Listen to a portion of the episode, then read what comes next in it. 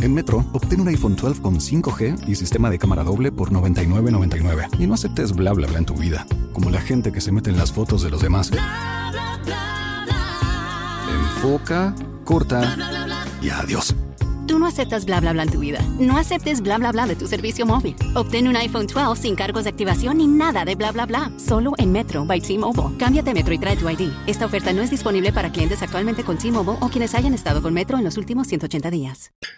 Hola. hoy, es, hoy es martes 12 de julio a las 8.30 de la Ciudad de México. Estamos en un día más de reseña y hoy vamos a hablar eh, del libro de Talía. Bienvenidos eh, aquí a este día, eh, Claudia de Casa. Hola, Lupis. Y le damos la bienvenida a nuestro querido Poncho, que nada más les voy a decir una cosa, ¿eh? Y no es cafecito, ¿eh? Y viene servido y va a estar la reseña de poca madre. Si ya nos estábamos riendo desde antes. Poncho. Hola, ¿cómo están? Mira, ahora sí que nuestro público se merece saber toda la verdad. Entonces la verdad fue que acabo de pasar un coraje enorme hace media hora con una persona que me hizo ahí una fregadera con unas fotografías. Yo dije, me siento mal, me tengo que relajar. Y casualmente hoy, Norma muchas gracias, me mandó unas botellitas de vino y dije, pues tomo vino para relajarme. Y estoy bien relajado. ven, ven, Puki. Oye, pues va a estar, va a estar muy buena esta reseña, súper relajada. Bienvenidos todos los que están conectando, todos los que están llegando al chat amoroso. Gracias por estar aquí. Gracias Pancha López, Alice, Eli Caballero por moderar este chat amoroso en donde llegan el 99.9999% de gente positiva, amorosa, con sus mensajes, sus correcciones. Gracias de todo corazón. Eh, eh, suscríbanse al canal, síganos aquí, síganos en Spotify, síganos en Spreaker, en Facebook y demás. Oigan, eh, voy a hacer una acotación porque ayer yo dije que es que también, pues uno que no se droga, perdónenme. Yo dije que el ribotril era opioide y ya me corrigieron porque eso dije, eso dijimos ¿no? Si no saben las capitales de África, pero ¿qué tal saben del ribotril? Bueno, pues no, no es un opioide. Ya me dijeron que es una benzo, es benzodiazepam y que los verdaderos, eso lo investigué yo, que las eh, medicinas que son opioides son el fentanilo, la morfina, la codeína, la cusimorfona y la oxicodona. Así que, pues, de todos modos no se anden metiendo cosas. bueno, sí, pero no, me, no drogas. Oigan, eh, Bienvenidos todos. ¿Alguna otra acotación del, del ¿cómo se llama? Del, de qué, del buzón de quejas. Ay, es la nueva sección que ah, tenemos. A ver, Lupis, Lupis. A ver. Sí, del, buzón de quejas, este, pues eh, lo, de la casa de los famosos, ¿no?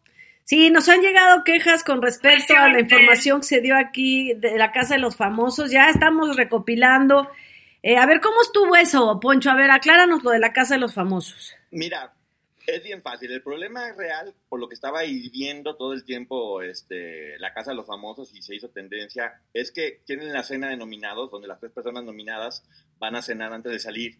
Y en esa cena era Ivonne Montero con Nacho Casano y con Lewis. Y justamente durante esa cena empezaron a ofender a Ivonne Montero de una manera impresionante. Ella estando en la casa estaba coqueteando con uno y luego de repente el otro llegó y le, dijeron, le dijo Nacho Casano a Ivonne Montero, me gustan los niños, me gustan las niñas, ¿qué tal si nos divertimos los tres? Le ofreció un trío. Ivonne en ese momento se separó y lo comentó dentro de la casa. Oye, ¿por qué no andas con ellos? Pues porque me hizo este comentario y ya no me late mucho. Pues bueno, todo fue creciendo tanto y en la cena empezó Nacho a decirle, si tú estás comentando eso, yo, yo puedo decir entonces que tal vez eres una prostituta, que te has acostado con productores para conseguir los papeles, que te maquillas tanto porque eres un ser humano horrible, que eres ridícula. Entonces la empezó a ofender de una manera que no hay forma, porque mucha gente está defendiendo a este hombre, no hay forma de poder ofender a una persona así en, en, mundial delante de todo el mundo y que la televisora lo permita. A mí lo que más coraje me da es que la televisora permita que se ofenda de esta manera a una mujer y que no pase nada, que no pase nada. Estás hablando de difamación, estás hablando de violencia de género, estás hablando de una cantidad de cosas y no pasa nada. Y el programa es una cadena de Estados Unidos. E, el manager de Ivonne Montero está analizando muy seriamente, y hablo con Telemundo, para interponer una demanda. Pues sí. Eh, porque para interponer una demanda, porque lo que pasó fue realmente grotesco y abominable. Hoy acaban de pasar una escena donde Laura Bozo ya había hablado con Cervoni y dijeron que se rumoraba en Televisa que Nacho Casano estaba en una novela. ¿Se acuerdan que aquí lo comentamos? Que se había acostado con un productor. Sí. Sí, eso lo Entonces- dijo Laura, ¿no? Ajá, entonces Cervoni ya le comentó a, a Ivonne Montero de, oye, esto está, está diciendo esto y pasa eso. Llegó Ivonne Montero con Nacho y le dijo, a ver, papacito, que yo soy la que me acuesto, pues que tú te ganaste una novela porque te acostaste con un productor, ¿no? Ay, ¿quién sería, oye? Pues es que es la única novela que hizo Nacho Casano. No, pero no creo que ese productor es no solo guapo, pero no, no, no, Ya- yo creo que ya no. habían dicho qué productor y no. Pero ese no, ¿eh? Ese No, pero productor. de hecho no, ¿eh? Laura no dijo ese productor. Laura dijo, se estaba acostando con un ejecutivo. Ejecutivo. Y por eso esa Ay, novela, puede ser, pero con el Porque productor El no. productor, que, que es Carlos Moreno, Imposible. No, Sí, pero, no. pero luego dijo ejecutivo, ¿no? Sí, dijo un ejecutivo. Se estaba tirando un ejecutivo. Y la cara de Nacho cuando le dijo eso fue de. Oh, tiririri. Me he jueves, visto. Bueno, no, nomás aviso. El jueves tengo una información completa y absoluta de varios casos de abuso contra mujeres de este sujeto en unas obras de teatro en las que estuvo. Que nomás les voy a adelantar una cosa. Estuvo en una obra de teatro con Juan Vidal, todo lo que pasó dentro de esa obra de teatro y algo muy importante. Hay una obra que en este momento está, está presentando, escrita y dirigida por Nacho Casano, que no respeta nada a las mujeres y es un monólogo. ¿Y quién creen que lo protagoniza? ¿Quién? Eleazar Gómez. ¡Ay, ¡Qué maravilla! ¿Y quién los pa- y el- lo produce quién este lo, lo produce Coco Levi? Y- pero con dinero que les manda Andrés Ruemer, ¿o cómo es? El jueves, el jueves, información completa, una investigación absoluta, donde ahora sí les voy a decir cómo surgió la carrera de Juan Vidal, cómo surgió la carrera de Nacho Casano, qué han hecho. Y pues bueno, si, si quieren hablar, así como cuando retan de, ok, te pusiste a decir que Ivonne Montero se acostaba con productores, pues bueno, vamos a platicar aquí muy seriamente qué sucede con ellos. Uy, oye, el buzón de quejas ahora sí se puso súper choncho. Eh, Nuestro buzón de quejas, ay, ay, Ah, sí, de veras, Lupis, te faltó que, que, el- la el quejita. inicio, cuando es el buzón de quejas. Ay, Sí, hay que de así, hay que hacer- es el buzón de quejas, ay, fíjense que, oiga, pues vamos a empezar, eh, sí, dice Javier, aquí va a estar ardiendo el programa el jueves, pues sí, la verdad. Pues vamos, ya, ya están ya estamos más de mil aquí en el chat amoroso, gracias por estar aquí, así que vamos a empezar con la reseña de este libro. Mira, este es el libro. Gracias a Rosibel, que nos lo mandó, porque es la que nos está mandando el libro. Gracias, Rosibel. Sí, de Guadalajara. Gracias, querida Rosibel. Mandó este libro que es Talía, cada día más fuerte. Que tengo que decir la verdad que me da un poquito de flojera porque decía, "Ay, va a ser una ñoñada y todo ese rollo. Y sí es una ñoñada, en el sentido de que está. No, pero lo voy a decir en qué sentido. Es toda su vida. No, o sea, habló de todo, pero creo que lejos de decir como de, ay, ocultó cosas, no, no ocultó nada. Simplemente lo contó como muy desde el papel de dama. ¿Sí me entienden? Mm, como muy no metiéndose en problemas, muy bien, muy educada, sí se, sí abrió, sí se sinceró, pero pues para eso estamos nosotros, ¿verdad? Claudia, apagaste tu micrófono.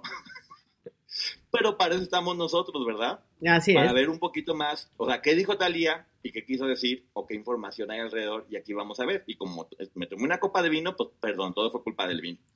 No, está bien, está bien, si no, ¿cómo hacemos la, la crónica? No, no. Entonces, bueno, empezamos con Talía cada día más fuerte, que lo, lo escribió en el 2011, tengo entendido. Este libro lo hice cuando hice las paces con mi pasado. Es una celebración de alegría donde les abro mi corazón. Ya de ahí nos damos una idea de qué tipo de libro es. Y está en capítulos. El capítulo primero habla de la infancia. Fíjense el inicio del libro. Ella platica que cuando su mamá está embarazada de ella, se le apareció la llorona. Y se le apareció la llorona y explica que es la llorona de que hay mis hijos y demás, este, y que ella, por eso cuando estaba embarazada, pues se le apareció la llorona, y que su mamá no le tuvo miedo y que por eso ella nació valiente. Ay, no va. Digo, está, qué, qué bonita anécdota. Qué bonita, ¿verdad? Sí. Y luego, Qué, ternura, qué qué bonita. inspiracional. Sí, la Bueno, verdad, qué sí. bonita, qué bonita. y luego nos va platicando ya, que fíjate qué chistoso, la mamá se casó con un señor mucho más grande. Igual, después platica, ya lo voy adelantando, que todas sus hermanas, cuando se casaron, se casaron con hombres entre 10 a 22 años mayores que ellas, todas. Todas las hermanas se Órale. casaron con hombres ah, muy, muy. Fíjate que yo ahorita me acordé que mi mamá me contó que cuando yo iba a nacer se le apareció el abuelo de Carlos Eduardo Rico. Por eso cuento yo chistes tan malos. No, qué horror, no. No, Lupita, eres una sobreviviente. Ay, Lupita, No, no, no, la, la llorona. Qué chistes, neta. Pues es que esa es culpa de la aparición aquella, pero bueno, continúa, perdón, qué chiste tan malo, tan malo. Y luego, bueno, Vas. ella nació en Santa María la Ribera, este, una, una colonia muy bonita de acá de, de Ciudad de México, y platica que su papá era criminólogo y que tenía, dice que era como la casa de los locos Adams porque había cosas muy raras y el papá se dedicaba a reducir cabezas. ¿Han visto eso que hacen? Cabezas humanas con unos Sí, como que los africanos, sí, sí, sí. Sí, exactamente. Ay, claro, claro. Sí, sí, sí, sí. que estaba lleno de cabecitas por toda la casa, de cabecitas de cadáveres tiradas, porque él era criminólogo y él investigó el caso de la tamalera, la señora hasta que mató al marido hizo tamales y los vendió. Claro. El papá, el papá, el papá. Hay una canción, o sea, ustedes no, no, o sea, perdón el paréntesis ni modo, así está el libro, hay que darle salecita. Entonces, fíjense que yo un día compré hace muchos años, cuando mis hijos eran pequeños, iba con mi papá en el coche y habíamos comprado un libro de ca- canciones infantiles. Y entonces venía la rueda de San Miguel y yo me puse a leerla para cantarla. Dije, mi papá no conocía la letra, a la rueda, eh, que mató a su mujer, la hizo tamales y la fue a vender.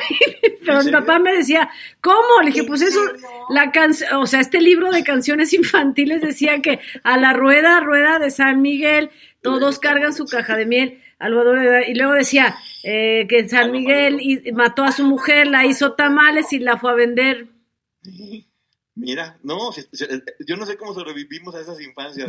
Yo tampoco entendí, pues pero bueno. Mira, mira. Voy a buscar el libro, voy a buscar el libro. Y luego, bueno, ella platica que el papá tenía diabetes, que- porque bueno, que ella lo admiraba mucho, te platica la relación con su papá, y resulta que se puso muy, muy malo. Ya cuando ella tenía seis años, el papá estaba completamente grave.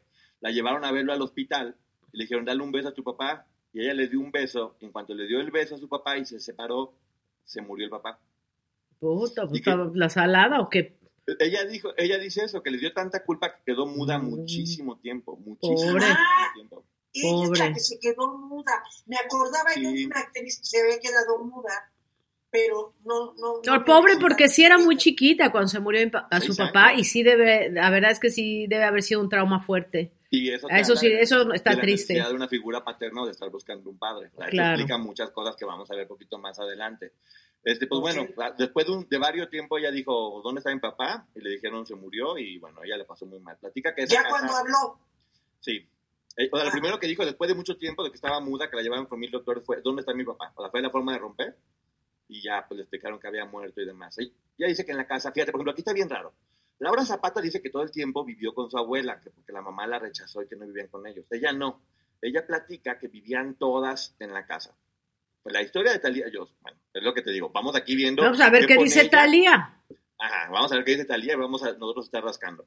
Dice que vivían todas ahí y que era una fiesta enorme hasta que de repente se quedó sola con su mamá porque todas se fueron. Ella platica que la primera que se independizó fue Laura y dice que ya de grande porque ya era una actriz y que se fue a un departamento en Polanco. Pero bueno, es la historia Pero yo creo no, ¿eh? Oye, nos No, están no. aclarando que los que reducen las cabezas, muchas gracias Laura, son los jíbaros. Ajá, y que son en Ecuador. Así- Y yo en Ah. África mandándolos. Hazme el rechingado Bueno, que en favor. África les copiaron a los de Ecuador, Lupita, tú no te apures. Esos africanos ya ves cómo son, que nomás andan copiándonos. Al contrario, se los han de haber traído, ¿cómo pero bueno. queremos abundar el pinche, este, la pinche seccionista de De las quejas. De las viejas, cabrón. Pero bueno, sigamos, sigamos. Pero vi- a ver, ahí viene, ahí viene algo que a mí me llama mucho la atención. Te Digo, ella, ella pone las cosas muy bonitas, pero yo también quiero pensar. Ella dice que al morir su papá, que su mamá se empodera y que se dedica a lo que ella realmente siempre quiso. Dice ella que, que su mamá era como una actriz frustrada porque era hermosa y que nunca había actuado. Y que, ella, y que ella en ese momento se volvió representante de Talía, que era una niña. Entonces, aquí no lo explica bien, pero sí es como muy, muy raro. Uno, que ella diga que su mamá era una actriz frustrada y que ella le gustaba el medio y que nunca lo hizo, y que a partir de este momento se empieza a volver como su manager. ¿Por? ¿Por qué te vuelves manager de una niña que nunca hasta este momento te había dicho que quería ser artista o algo por el Exacto. estilo? Pero eso, fíjate que ahí van dos cosas raras, porque lo de Laura Zapata, que efectivamente no vivió con ellas, o sea, Laura no puede, va a estar loca, ¿eh? Y lo que pasa es que a lo mejor eh, Talia no se entera porque era más chica, pero pues, ¿por qué no creerle a Laura? Y dos, pues esto de que eh, soy una actriz frustrada, voy a ma- manejar a mi hija. Yo Pero tampoco es eso, entiendo. o sea, siempre se ha pensado que las mamás de, las, de los niños son actrices frustradas, y ella lo dice aquí, que su mamá era una actriz frustrada y que por eso la empezaba a manejar.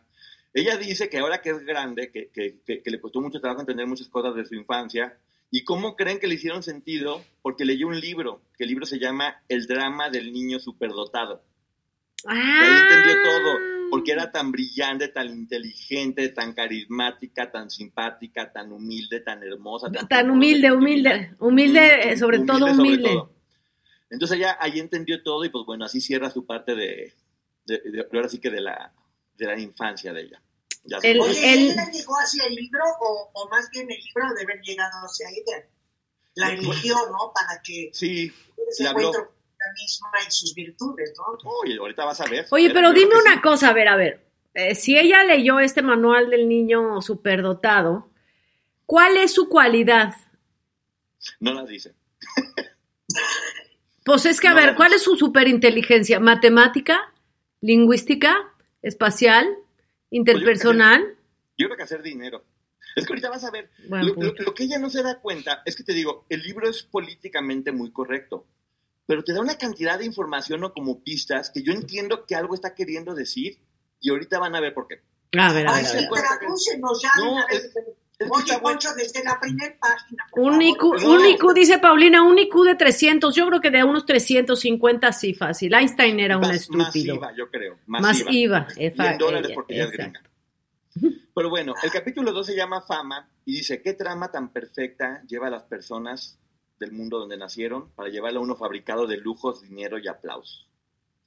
Ella te platica que el, el primer proyecto que hizo, el primer, primer proyecto que hizo fue en Televisa, en un programa que se llamaba La Mujer Ahora, con Evelyn Lapuente. Uh, No dice cómo llegó, no dijo cómo fue que estuvo, no dijo si ella quedaba, no dice nada, nomás dice que de repente llegó a este proyecto. Y menciona algo que me hace mucho ruido. Dice que ella estaba en la parte de niños, porque eran como niños que cantaban y hacían cosas durante este programa infantil. Y ella menciona, el director del programa de niños era Sergio Andrade. Dice, dice que, casual, que casualmente después se hizo un gran escándalo porque él, mane- o sea, porque él este, estuvo involucrado en un tipo secta y demás. Mi pregunta grande es, ¿por qué lo dice? ¿Por qué menciona que estuvo en algo de niños donde el director era Sergio Andrade y que estuvo metido en un escándalo de este tipo? Ahí dejo la primera tarea porque creo que ahí Pues sí, una pistita, una pistita. Vamos viendo. Talía llega a Televisa, sabe por qué, entra a este programa y el primer personaje con el que se topa y con el que tuvo contacto fue Sergio Andrade.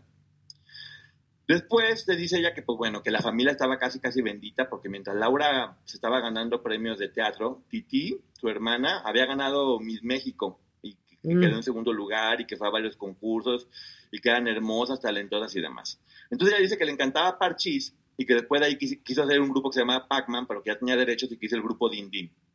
Entonces, ya teniendo el grupo este Din Din, se van a- al festival Huemos a cantar, que ella dice que era como The Voice o The X Factor, fíjate. Ah, casi, ah, chingado, ah, chingado. Ah, chingada. Pero con niños, o sea, fíjate, nosotros tuvimos The Voice y... Antes Oye, que todos, antes que todos. ella lo menciona, pero que después, o sea, ella era súper especial y súper maravillosa y que ya, ya después fue sola a hacer la canción de Moderna Niña del Rock. Estaba padre. Wow, qué revelaciones. Entonces ella dice que ella ama- amaba, o sea, ella amaba. Tienen también una cualidad para siempre estar donde están los productores y la gente importante, porque no sé cómo lo logran. O sea, la verdad, Diosito es tan afortunado con ellas que siempre las pone, siempre las ponía donde estaban. Entonces un día fueron a ver la obra de Vaselina con Timbiriche y ella dice que le encantó y que casualmente luego vio a Marta Zabaleta por allá y que le dijo, no, pues si quieres haz casting, que hizo casting, que le pusieron casi casi de extra y que después Sasha estaba muy ocupada en Estados Unidos, ya sabemos la historia de Sasha, y que ella casualmente se quedó con el papel protagónico de, de Vaselina. O sea, una niña que llega de nada a ver el teatro, después de mucho trabajar en en Protagónico, y ya. ese rollo, Claro, pues es que Shirley Temple era una estúpida. claro. A comparación aquí, o sea. Se queda, en- se, se queda en protagónico y ella platica que eso es verdad, que ella sufre de migraña muy cabrón. O sea, dice que le dijeron, mañana tienes que estrenar porque Sasha se fue de un día para otro. ¿Por qué Sasha se tuvo que ir de un día para otro? Ya sabemos, ya sabemos su relación con. Exactamente, porque ahora dice, Sasha estaba ocupada y de un día para otro se fue. Y yo tuve que hacer este, el personaje, me lo aprendí de un día para otro, me dio migraña horrible porque sufre de migraña espantosa, y te narra cómo es eso. Y lo hice y me fue muy bien. Y después de ahí, ¿quién creen que la ve? ¿Quién? Luis de Llano. De llano. Luis de Llano la ve y le dice, yo quiero hablar y quiero que entres a Timbiriche y la fregada y demás. Y habla con la mamá de Talía y le dice la mamá de Talía que el contrato era casi casi darle la patria potestad de ella a Luis de Llano. y que la mamá dijo, no, bajo ninguna circunstancia yo no voy a aceptar, la- solamente que vaya yo siempre a todos los lugares donde esté ella. Pues Luis de Llano aceptó. Fíjate tú qué raro que teniendo Fíjate. 200 mil millones de niñas haya aceptado que entrara Talía y que estuviera la mamá. Va- va- vamos, Bueno, vamos. con tantas virtudes, Ponchito, pues tenía que ceder en algo Luis de Llano. De Sí. cualquier manera, acuérdate que en ese momento Luis de Llano seguía viendo a Sasha Sopón, Sasha aunque Sasha estuviera de viaje. Sasha estaba de viaje y ya la habían mandado para allá. Entonces, ¿por qué ahora tiene un nuevo interés que es Talía? ¿Y por qué acepta que esté la mamá? ¿Y por qué la ponen de protagónico de Vaselina y la meta Timbiriche? O sea, vamos jugando. Nosotros que ya hemos Exacto. leído muchos libros. Vamos armando la historia detrás. Yo no digo nada de Talía, digo de lo- este puerco que quería algo, ¿eh? Ah, No estoy hablando de que Talía fuera nada, Talía era una niña, pero este puerco evidentemente tenía otras intenciones y pues bueno, acepta que la mamá este, esté con ella y que la acompañe a todos lados. Dice que eso obviamente provocaba muchísima atención con todos sus compañeros porque era, pues como esta niña acaba de entrar, ya tiene todo este tipo de beneficios que nosotros no tenemos. Claro. Es raro que una persona entre a un grupo y que tenga todo este tipo de beneficios. Y dice ella que inmediatamente Eric, Diego y Eduardo se peleaban por ellas. Que mientras uno le mandaba flores, otro le mandaba una serenata, y otro le hablaba por teléfono, y otro le invitaba al cine y demás. Ya después, porque esto es divertido, Talía platicó que, con los, que anduvo con los tres. Con Eduardo, con, con Eric y con Diego. En diferentes etapas, que por ocho de ellos se peleaba con Paulina en algunas ocasiones. Ella Pues si no mal recuerdo, también Vivi Gaitán, ¿no? Vivi Gaitán, sí. También anduvo tam- con, con Diego y no sé con el otro quién era. Bueno, con Eduardo Sí. se casó y con... Y con Eric, y con Eric Rubin. Ah, no sé si anduvo con él, pero bueno, ok. Y Paulina Rubio también. Oigan, Eric Rubin algo debe de tener porque está en todas las historias de estas chicas, pero bueno. No, pues de Sí. todas. Pues de to- todos, también Diego Schoening que tiene. Y era como Songo le dio a Borondongo. Yo creo que era tanto el encierro que decían, pues vente, con, con lo que esté. Entonces, Y bueno, tan tiernito que se veía, fíjate, Eric Rubin. Ella platica. Sí, mira. Ella platica que, que la única que tenía como rechazo hacia ella era Paulina. Porque Sasha se acababa de ir y Sasha era su mejor amiga. Entonces ella entiende que, que Paulina estaba como muy sentida porque había, la había dejado su, su hermana mayor a la que tanto quería. Y lo que pone de, de Paulina fue, ahora tenemos una relación de cariño y mucha amistad. Cucú. Pues sí, sí, ya dice, está ya. Así lo pone ella. Ahora tenemos una relación de cariño y mucha amistad. O sea, creo que aquí ya nos vamos dando cuenta de cómo fue manejado el libro. Creo que fue muy, creo que es- no puedo decir que es una hipócrita porque no creo que sea una hipócrita. Creo que simplemente es muy políticamente correcta y dice las cosas de una forma, las dice todo, pero de una forma educada. Ella platica. Debe ser cansadísimo hacer un libro cuidando cada cosa, cada palabra, hilando de tal manera que, que no sé qué quieras decir. Síguele, Poncho. Pero ¿sabes qué pasa? Ac- Acuérdense que ella ya es gringa y tiene a Tommy Motola. Entonces este libro, hasta la portada, la foto y todo, son estos libros que hace Oprah, que hace todos este tipo de personajes gringos, que es como son libros de superación, que sí te tienen que contar que sufrieron y que la pasaron mal, pero es para venderte a ti, es para seguir haciendo una industria del nombre de Thalía y vender un poco su historia. Sí, claro, claro. De, de ahí vienen estos libros, es el marketing gringo, finalmente.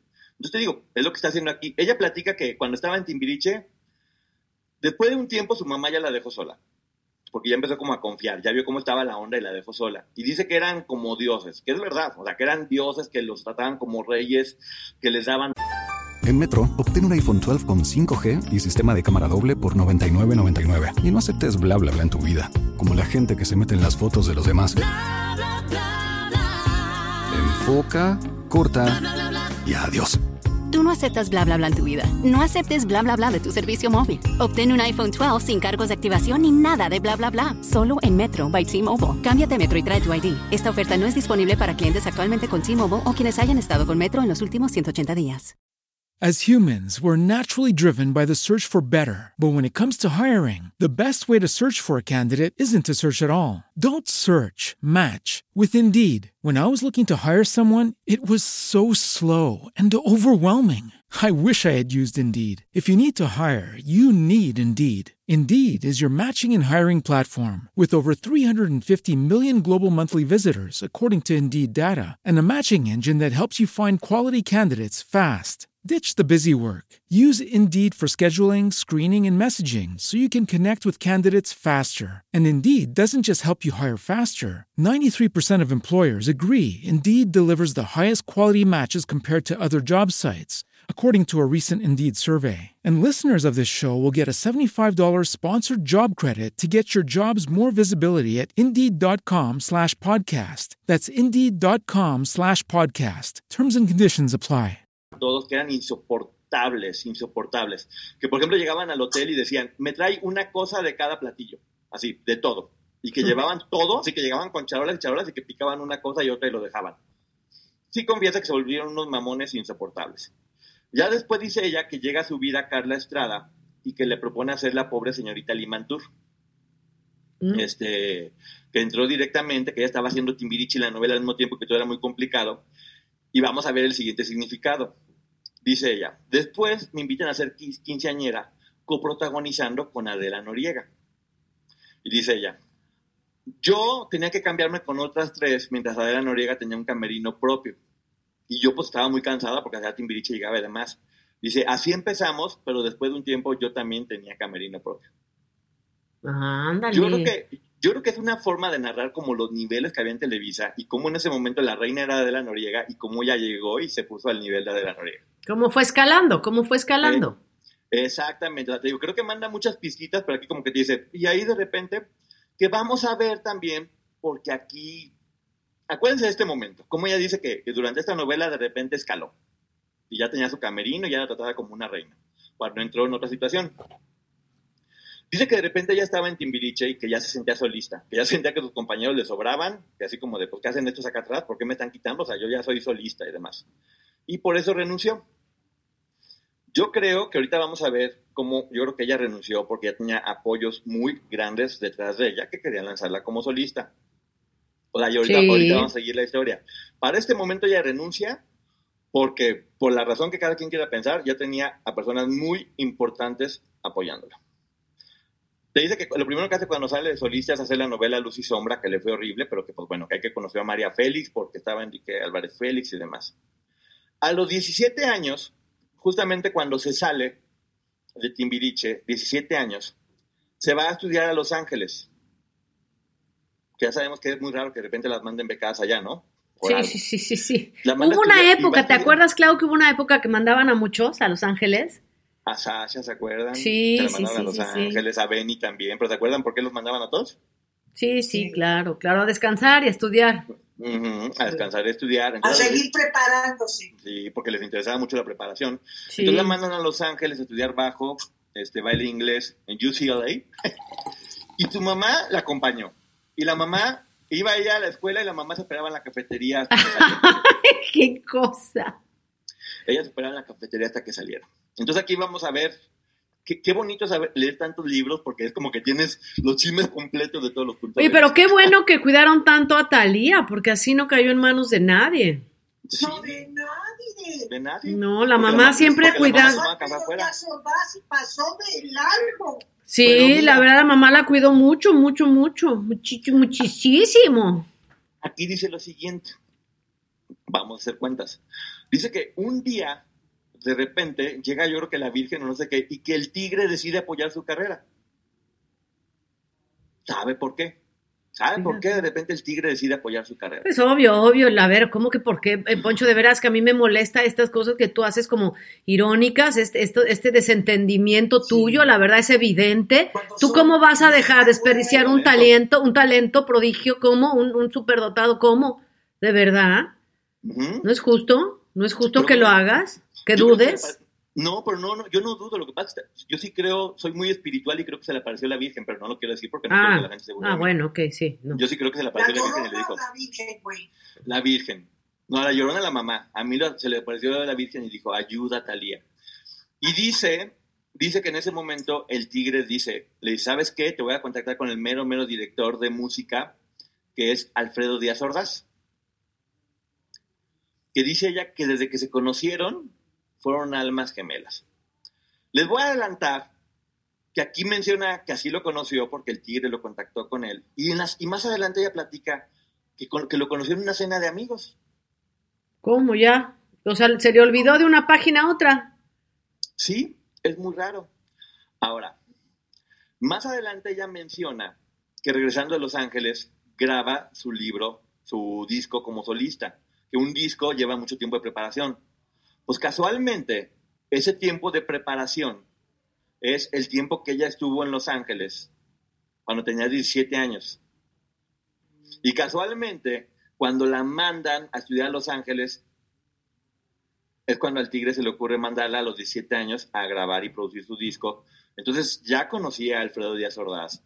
Y ella Con ya este chingón productor de temas.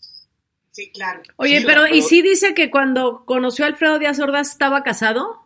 nada. No lo menciona Mm. ni tantito. Es lo que te digo. Dice todo, pero no lo comenta. Alfredo Díaz Ordaz estaba Oye, pero esas cosas, Poncho, por favor, salieron, se, se, se discutieron.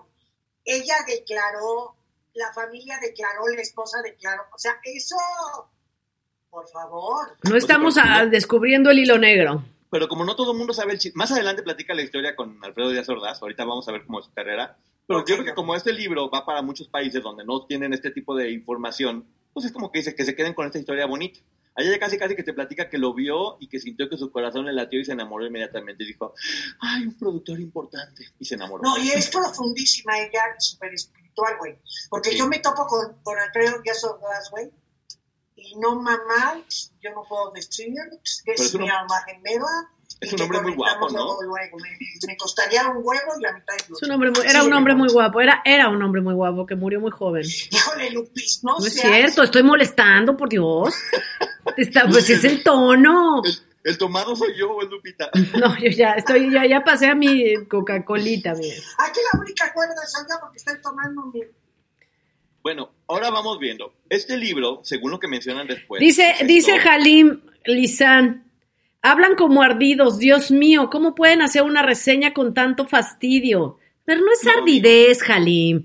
A ver, Halim, no es ardidez. Estamos, lo que pasa es que la historia, aquí Claudia y yo la conocemos. Poncho también conoce otra parte de la historia. Entonces, a ver, si si a mí me vienen a decir que América lo conquistó, eh, eh, eh, el príncipe, eh, eh, el rey Juan Carlos, pues les voy a decir que no es cierto, porque América la, con- la- la descubrió, este, eh, ya estoy haciéndome bolas, fíjate, Cristóbal Colón y a México lo, conquistó Hernán Cortés, entonces no, no voy a aceptar que me digan que fue otra persona. Entonces, si nos están, ¿por qué vamos a tomar en, en serio un libro que contradice la verdad?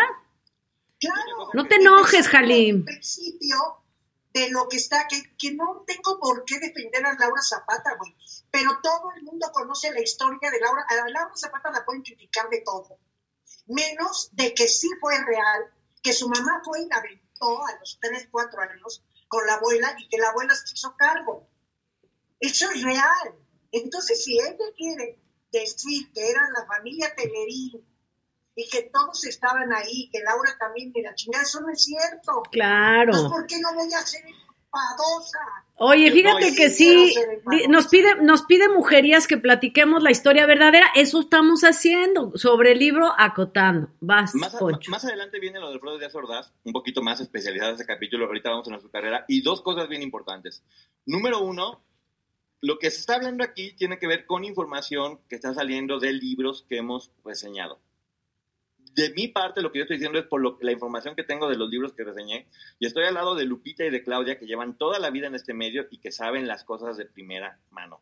Entonces, no es ardidez, es información que viene de libros y que viene de experiencia vivida de primera mano. Entonces, Y no sí, vamos a hacer cara de Mopex, Lupita y yo, cuando Poncho nos dice una cosa. O sí, Lupita. Sí, cara de, es que dijiste cara de moped, Clau, dijiste cara de moped, ese-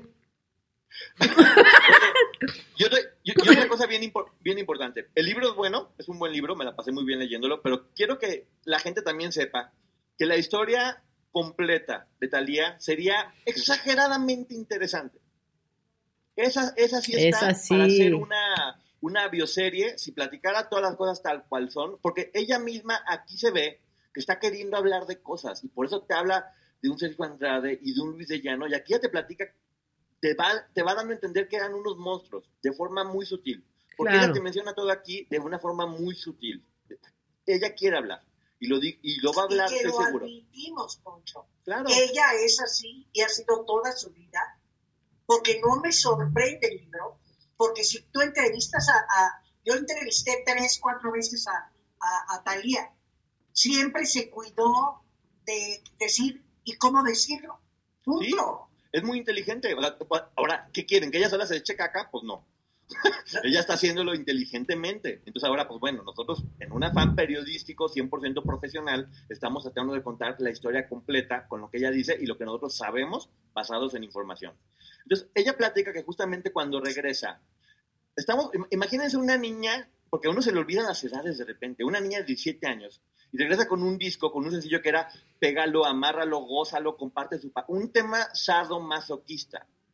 Sudores, era, hablaba de, me acuerdo que No, tenía que ver con saliva, con... Es- ¿no? Eso fue después. El primer tema con el que sale ella era, es un pacto entre los dos, que era, era, hablaba de una relación sadomasoquista, de agarrar a una pareja, golpearla, amarrarla. Una niña, una niña de 19 años, y el tema se lo produjo un hombre de 40. Y ella dice que este tema era como una travesura entre ellos. Más adelante vamos a ver un poquito más a fondo lo de la relación de ellos.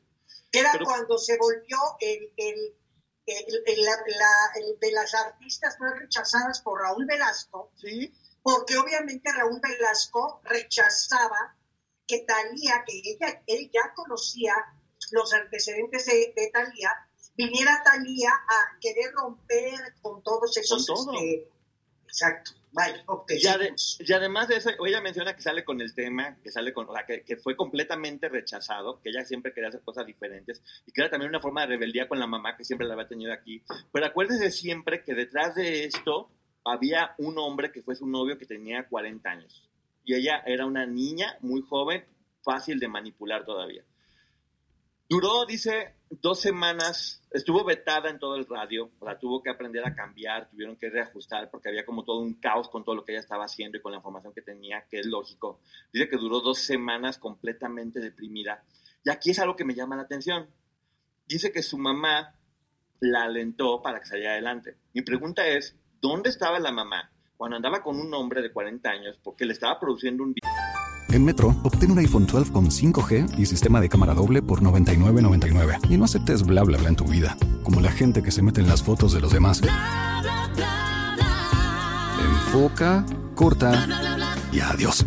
Tú no aceptas bla bla bla en tu vida. No aceptes bla bla bla de tu servicio móvil. Obtén un iPhone 12 sin cargos de activación ni nada de bla bla bla. Solo en Metro by T-Mobile. Cámbiate a Metro y trae tu ID. Esta oferta no es disponible para clientes actualmente con T-Mobile o quienes hayan estado con Metro en los últimos 180 días.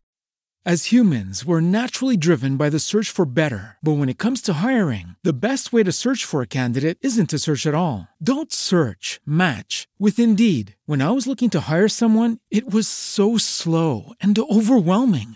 I wish I had used Indeed. If you need to hire, you need Indeed. Indeed is your matching and hiring platform with over 350 million global monthly visitors, according to Indeed data, and a matching engine that helps you find quality candidates fast. Ditch the busy work. Use Indeed for scheduling, screening, and messaging so you can connect with candidates faster. And Indeed doesn't just help you hire faster. 93% of employers agree Indeed delivers the highest quality matches compared to other job sites, according to a recent Indeed survey. And listeners of this show will get a $75 sponsored job credit to get your jobs more visibility at Indeed.com slash podcast. That's Indeed.com slash podcast. Terms and conditions apply.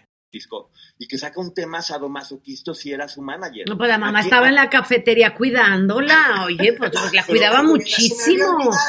Que ya llevaba horas en la cafetería. Se le quedó ahí olvidada, pero lo más seguro es que, lo más seguro es que no importaba que anduviera con este hombre de 40 y que cantara estas canciones, ella de todos modos seguramente no entendía lo que decía la letra, porque ella seguía siendo una mujer virginal. Sí, este. No entiendo. o sea, Y nuestra cara de Moped, Clau. Oye, Pero fuera de broma. le- le- Que ya no quiero hablar, Lupita, me voy a hacer mi cara de mope. les hace lógica el personaje de la mamá, como lo está platicando Talía, que un personaje como ese haya permitido que su hija hiciera esto? no No, la sentido. verdad no. Y con este tema y con el look sadomasoquista y su... A mí no me hace sentido, pero bueno, aquí lo dejo. Dice que está deprimida, que sale y que es un éxito. Y casualmente después dice que como en México no la entendían, se va a España a trabajar con Emilio Aragón. Que es verdad, se fue a España y le fue muy bien. Algo muy importante para mencionar. En el libro de Valentín Pimstein dice que él tuvo que regresar a Talía porque Talía estaba peleada con Televisa. Ninguna estrella que en Televisa la quieran mucho deja Televisa para irse a España a trabajar de coconductora cuando estaba haciendo protagónica de telenovelas y era el símbolo. Hubo un problema aquí con el Tigre, que después menciona, Valentín Pimstein lo dice en su libro, hubo un problema con el Tigre y por eso ella se tuvo que ir a España. ¿Qué problema hubo con el Tigre? Yo ese no me lo sé. Tú sabes, Clau, porque yo soy aquí cara de moped, ¿eh? No, yo cara de mope. Yo no, o sea, no me lo sé, la vamos verdad. a- te digo, vamos a, u- usa- usa- a uniendo las historias de los libros. Por alguna razón se fue cuando ella estaba con este Alfredo Díaz Ordaz, porque se fue a España. O sea, seguramente algo ahí pasó que no se menciona, pero algo pasó. Después menciona que justamente le llama a Valentín Pimstein y que Valentín Pimstein le dice, oye, ¿sabes qué? Este regresa porque queremos hacerte como las Marías y la trilogía y demás y todo esto. Y que ella estaba emocionada porque él había hecho grandes estrellas.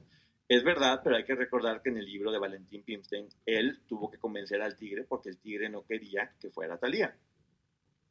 O sea, sí, está confirmado, algo pasó para que ella pueda dar a España y que, eh, exacto. ¿Qué, qué pasó con Lucía Méndez cuando se tuvo que ir a Miami? ¿Qué pasó con Verónica Castro cuando se tuvo que ir a Argentina? O sea, ¿por qué- Argentina, claro. ¿Por, por, por qué de repente estas grandes figuras de Televisa, hermosas y talentosísimas, y unos íconos, de repente son y que desterrados y tanto a le otro país? dieron a Televisa, Sí, ¿verdad? sí, y sí, sí, en verdad sí, tanto le dieron, porque de Ay, repente la destierran. Es- es- me estoy pasando, díganme. No. Y ahorita me tomo un Mira, yo nomás estoy aquí oyendo porque pues no, no sé, no sé, no sé de qué habla. Bueno, tú síguele, Ponchito, síguele libando y Pero sigue bueno. platicando. La regresan, o sea, después de estar allá en España, que le fue muy bien en España, porque también Talía sí es una persona muy talentosa y muy trabajadora. Prodigio, superdotada. Regresa aquí y ya te platica hace la trilogía de las Marías, además que un éxito enorme, que por ejemplo en Filipinas, este, en Filipinas era un ícono y la llevaban, ella. Dice, fíjate qué inocente, igual que otra persona también lo dijo, no me acuerdo quién, pues que ella aquí iba a Eh, la- Filipinas, eh, eh, Lucía Méndez no, y, ese, y, y Verónica Castro. no, no, no, pero ¿No? de esto, que voy a, de esto que voy a decir ahorita, no me acuerdo en qué libro era, ella menciona, yo iba mucho a Filipinas y nunca me enteré, porque pues, yo iba porque me hablaban y era bien linda, que casualmente me usaban para fines políticos, pero yo no sabía, o sea, me llevaban partidos políticos para pro- promocionar un lado a otro, pero yo nunca me enteré. Pero cómo, cómo- a ver, cómo, cómo si era superdotada, cómo no se dio cuenta. Que También se dan O sea, cuenta. A mí nomás me depositaban millones y millones, pero yo no me enteraba que estaba trabajando en cosas políticas. Fíjate. Fíjate, fíjate. O sea, ella, ya, pues menciona que sus novelas que eran vistas en París. Pero andaba con un hijo de político, ¿verdad? Sí. No sé, no menciona. ¿Cómo no? ¿Talía? Sí. No, aquí no, no, aquí no lo menciona. Que yo me acuerde, no, a ver, que yo me acuerde, no. Después de este Díaz Ordaz, No, pero ¿cómo no vas a ver? A ver. no, no, ¿cómo probablemente no me acuerde. Ajá. ¿Cómo no le vas a aprender una pareja? Si es tu alma gemela, cabrón. Y es más grande que tú. Ah, Alfredo Díaz Ordaz, de sí, cosas cierto. políticas. Ah, Sí, claro, no, bueno, Díaz Ordaz era hijo de un presidente, de un expresidente, por supuesto. Sí. O sea, digo, por supuesto que sí.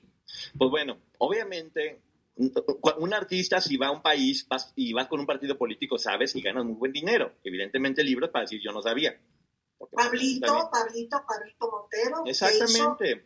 Se vendió el cabrón. Es lo mismo, no, no sabemos si fue verdad o no, pero pues bueno, todo, todo esto que estamos haciendo son suposiciones, estamos intentando contar la historia completa. Estamos uniendo todos los libros para poder hacer esta reseña. Ella menciona que después de terminar Rosalinda, se fue a vivir a, a Los Ángeles. Ya termina, termina las tres telenovelas, termina Rosalinda. Más adelante vamos a ver algunas anécdotas de lo que pasaba en las novelas, que la verdad, la verdad, esta mujer trabajó como nadie. O sea, era una cantidad de trabajo el que hacía impresionante. Eso sí lo creo, Y dice que trabaja, quizá- sí, Sí, eso sí no, yo, creo. yo también, trabajadorcísima como nadie. O sea, lo que tiene le costó mucho trabajo. Dice que sus hermanas empezaban a poner como celosas porque pues, su mamá se la pasaba con ella y era como de, oye, pues o sea, también nuestra mamá se la pasa contigo todo el tiempo. Y que su mamá en verdad se la dio muy dura. Dice que de repente estaba en un, en un palenque y que no le habían pagado y que, y que la mamá le dice a un, que dice que como un mafioso que estaba ahí, no menciona quién es, y que le dijo, oye, quiero que Talía cante en este momento, y dijo la mamá, pues que no le han pagado, si no le pagan no canta, y que este señor sacó una pistola y encañonó a la mamá en la cabeza, y que le dijo, o canta o te disparo. Y que Talía tuvo que cantar porque, imagínate, la mamá cañonada por este mafioso y demás, porque también es lo que te digo, todo este tipo de historias están muy fuertes. O sea, imagínate la señora encañonada y Talía cantando, porque hay toda esta mafia que hay en todo este medio, está muy cañón, ¿no? Qué fuerte. Y pues, para qué una fuerte. mujer manager, una- bueno, conozco unas managers mujer eh, de grupos y de cantantes gruperos y todo, que son una, son unos cabrones. Pero, pues, Pero bueno, la aquí- mamá, la mamá de Talía tiene efecto, ¿no? Sí, Claro. Aquí la señora encañonada, ella dice que ya estaba en un nivel insoportable. Ella misma lo reconoce. Que por ejemplo dice que, que, que si veía uno, que una vez le dijeron, ese hombre está hermoso y está guapo, que ella dijo, truena los dedos y aquí está. Le dijeron, ay, y que volteó, tronó los dedos, le dijo, ven, y llegó el otro aquí como perrito. Y que así era ella, que empezaba a, a estar insoportable, hasta que un día se enamoró, no la pelaron, la mandaron a la fregada y que le habló a todos los exnovios para pedirles perdón. De que, ay, híjole, ya sentí lo que era esto. ¿Y quién no, no menciona quién era? No, no menciona, Ninguno. no. No, pero ¿sabes qué? Es lo que te digo, sí se abre y sí cuenta todo, de una forma nice, pero sí, sí te dice, era una mierda, era prepotente. Ah, era mira, eso es bueno, eso es muy honesto, es un ejercicio Sí, sí, muy sí, honesto, sí, la verdad. El libro, la verdad, lo cuenta muy políticamente, pero sí, sí, es un buen libro. Y sí habla y dice todo bien. Dice ella que, dice ella, es que yo justamente cuando veo a Britney Spears que se rapa y te hace todo ese rollo, se los juro que la entiendo, porque sí, sí, uno tiene ganas a veces de hacer eso.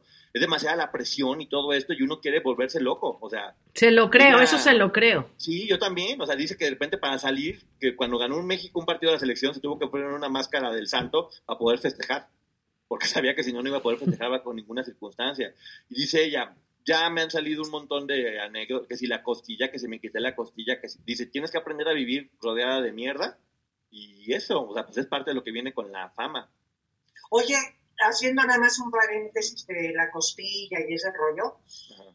a mí me tocó en una entrevista con Taglia, este, preguntarle exactamente de, de que se había quitado, porque se- en ese momento era la locura, y sí, se la quitó, y se quitó las costillas. Pues yo la desnudé. Yo, bueno, no completamente, porque no la tenía que desnudar, Ay, pero qué toda envidia. esta parte de acá, y me dijo, ok, llégale y revisa, porque las costillas no me las pueden sacar por la boca, No, ni por claro. abajo, Tiene que haber una ni por la cicatriz. boca ni por abajo. Tiene que- Entonces la, la revisé y la neta no hay. No, pero además sí es como un mito, porque además, pues, ¿cómo sostienes la columna? A ver, es, que- es- No, o sea, hombre, y era, delgadi- era delgadísima además, delgadísima. Pero bueno, vamos al capítulo 3 que se llama Libertad. Ella menciona que ya entre novelas y conciertos, en verdad, ya su vida era miserable. Es- dice, era un nivel de cansancio que yo ya no podía ni con mi alma. O sea, estaba todo el tiempo mareada, estaba todo el tiempo cansada. Y ella platica, esto perdón, se me hizo bien ridículo, que un día estaba en Centroamérica cantando y que sentía el aire y el cabello y que de repente volteó a ver la luna, estaba enorme y dijo, en este momento el hombre de mi vida también está viendo la misma luna. Y que sintió que en ese momento ya había una conexión con el hombre de su vida. No, pues qué mal. pues, fíjate que es un gran descubrimiento pensar que alguien más está viendo la misma luna, como tenemos nueve, como en otros planetas. Pero eh, qué, qué romántico. No, o sea, es que no todo el mundo voltea a ver la luna. Yo estoy, No. pues sí, yo sí veo mucho la luna. Aquí no tanto, pero sí veo la luna. Ahora vamos con un capítulo que a mí me gusta, que justamente se llama, o sea, viene en este mismo, se llama El Rebelde, que obviamente habla de Alfredo Díaz Ordaz. Ella te platica que lo conoció en una reunión con, de amigos y que desde el principio fue total. Ella menciona, era pasión, destrucción, era sexo. Lo maneja como una relación 100% pasional y sexual. ¿A qué edad se conocieron y cómo se conocieron? Sí. qué gustos para la sexualidad, digo, para el sexo, ¿no? Ella Pues, estaba, ella- muy, ella estaba muy chiquita. Sí, ella, ella, ella lo que, o sea, y acuérdense que la canción primera que sacan es de sadomasoquismo. O sea, yo no, yo no sé en verdad, eh, y ella lo menciona, dice, mi relación con él era como una mariposa que vuela hacia el fuego, aún saliendo, que la va a quemar, pero que no puede evitar estar atraída por ese brillo. Que Creo que la Wow, metáfora que- fíjate, es- eso me gusta. a mí también porque la Así- metáfora si además así es lo muy fuerte. eso Lo reconoce, lo reconoce. Eso es muy valiente de su parte. Y Claro. honesto, insisto, es hon- honesto, Sí, sí, ¿eh? ¿verdad? Eh, En verdad se lo voy a repetir, es un muy buen libro. Dijo las cosas que tenía que decir y sí las dice. Échate un diciendo- trago de vino ya. No, es que fíjate, si te está diciendo que una mariposa quiere volar al fuego y se va a quemar, sabía que era peligroso, que era un hombre casado que estaba haciendo las cosas mal y que el brillo del fuego pues también tiene, puede ver con la fama, con el poder o con lo que le. Sí, claro, claro, todo Es una- eso. Sí, es una, es una metáfora muy, muy bonita que ella usó y que creo que te digo, nos dice mucho de una forma muy elegante y va dando, Bien, Talía. Sí, bien. sí, va dando pistitas. Él- ella menciona que él era un celópata impresionante, que se volvió una obsesión malsana horrible. Que una vez estaba en una discoteca y que ella fue a saludar a un amigo y que se pelearon así a muerte, que fue casi una bomba nuclear eso. Que justamente esta anécdota la platicó Pati Chapoy, que la Mm. tuvieron que llevar encerrada al baño y que Talía estaba llorando porque el otro hombre estaba afuera endemoniado queriendo, no sabemos si hubo golpes, era violento, es un hecho, y ella lo está mencionado. Este, ella menciona que justamente terminaron y lo que dice ella, lo que, fíjate qué elegante es para decir, él se destruyó por comportamientos extremos.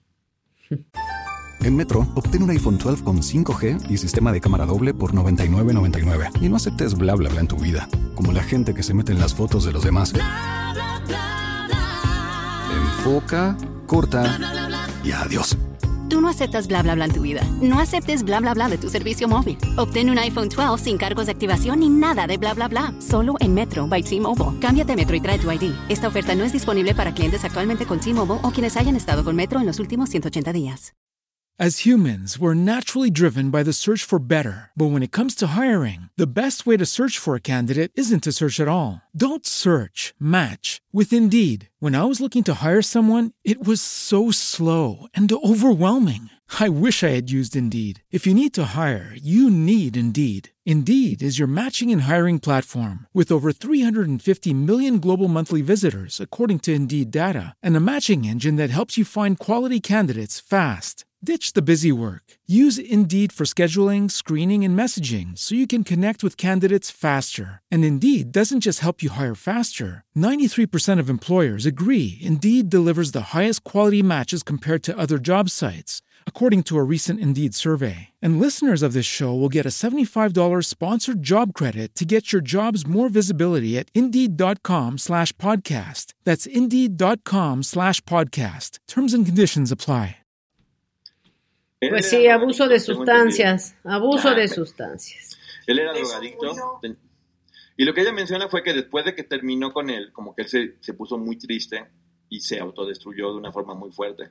Ahora, una adicción a las drogas no es algo que surja de un día para otro. Este, Sí, tiempo, no. este compadre llevaba mucho tiempo con una adicción a las drogas. Entonces estás hablando de que era una niña muy jovencita con un hombre de 40, casado y drogadicto.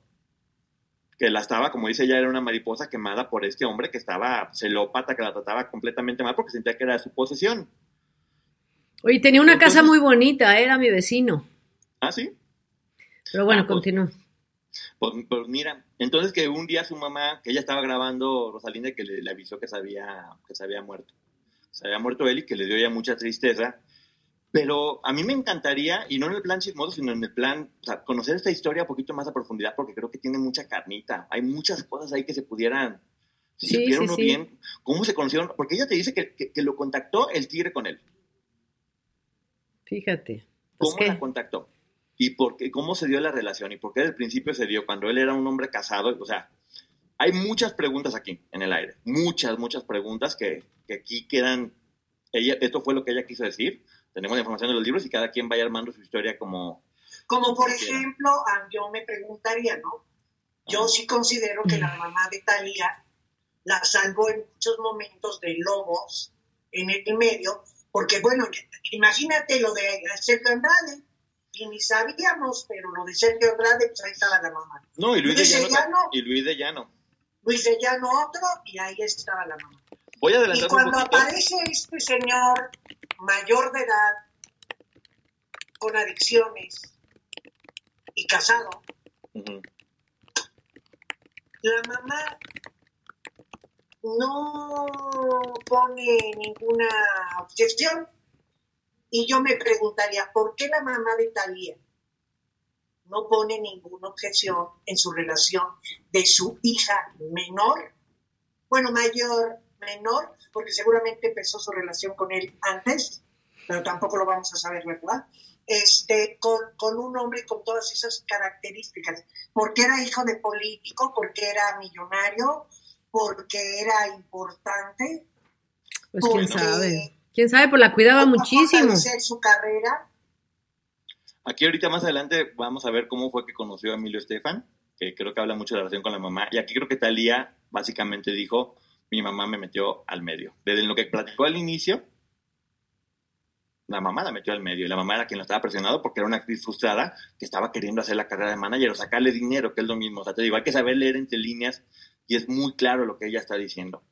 Ella dice que después va con un medium y que el medium contactan con Alfredo Díaz Ordaz y que Alfredo Díaz Ordaz le dice, yo, este, yo dejaré de cuidarte, pero llegará otro. Fíjate. Pues que esto mi motola, pues bueno, que esto mi motola. Sí, pero qué chistoso que llegó y le dijo eso, o sea, dejaré de cuidarte. ¿Cómo dejaré de cuidarte si ella misma estaba diciendo que la estaba destruyendo? ¿O cuidarte en qué sentido? Pues es que a lo mejor ya que se, acuérdate que cuando la gente se muere se vuelven santos, todos. Ajá. Entonces ella dice que ahí comenzó su búsqueda por el amor de la vida, que estaba como en ese momento no lo hacía, y decía ella, mientras más crecía mi carrera, yo más tocaba fondo. Que ella se empezó a convertir obsesiva Y, que era perfeccionista mal. O sea, que cuando algo salía medianamente mal, se ponía mal. O sea, en verdad ya a nivel enfermedad, ¿eh? lo estaba aceptando ella, que no quería fallas y que eso la estaba matando que el estrés en el que vivía era enorme, enorme. Y que se cambió una casa enorme donde vivía en un piso su mamá y en un piso más grande ella. Pero dice ella, yo ahí ya puedo tener libertad porque pueda salirme y entrar sin que ella se diera cuenta. Pero seguía estando ahí la mamá. Qué relación también tan... Muy enferma, muy enferma, muy enferma. Tan fuerte, Es raro de que este, mi mamá, o sea, independiente, porque yo me podía salir sin que mi mamá... Si ella se estaba acostando con un casado... Pero debe haberte, mira, hay, hay muchas historias así, Clau, de una codependencia con la mamá muy fuerte, muy, muy fuerte. Esto me recuerda. Aún casadas, ¿eh? Un cortito, Concho, no te quiero. No, no, no, no, no. esa historia la estamos haciendo entre todos, porque. Porque viene a colación de la forma tan extraña en que, en que piensan y, y manejan su moral y una serie de cosas los artistas de pronto, algunos, algunos. Se normalizan cosas. No voy a decir el nombre. Una cantante muy bonita con un cuerpazo que se liga primero al hijo de un de un personaje funcionario muy importante del gobierno en algún momento del gobierno de México y luego se topa con un cantante fresa, persinado, con una mamá que puta madre andaba viendo a ver con quién carajos la pegaba su hijo, pero que fuera princesa. Y les voy a decir algo, este, el hijo de este funcionario, estaba casado y acompañaba a esta cantante a sus recorridos, a sus giras y no lo van a creer porque lo sé de primera mano. Estaba en la recámara la cantante, la en la cama. O sea, a ver, la cantante, el hijo del policía y la abuelita en la, en la, en la piecera, sentada. La cantante, el, hijo del policía, ya no supe quién era el policía, ahí me perdí. El, ah, es que dijo político. Un policía muy importante, político, funcionario de este ah, país. Ok, ok, ok. Esta cantante andaba con el hijo. El hijo era casado. Ok, ok, La acompañaba todas sus pinches giras. Y ella, cuando entraba alguien de su equipo a decirle, oye, ya para cantar y todo ese rollo, ella estaba encamada con el cuate y la abuelita en la pieza. Vamos, tiririri, tiririri. no, no, pues ya di el nombre, ya, la, ya. Dilo, Clau. fuerte, es muy Nos vamos a quedar con la cara de moped. O, o- o- o- o- o quién se rumora que es esta historia. Dinos ¿Quién las iniciales. Bueno, continúa con el libro, Poncho. Ay, bueno, claro, al final. Ya que.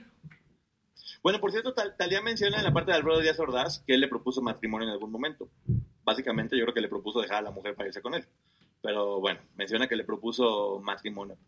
Fíjense también este otro, esta otra parte que ella, ella platica cuando estaba haciendo Mariala del Barrio y estaba cantando. Dice ella que ya no podía de trabajo, o sea, que en verdad estaba muerta de cansado.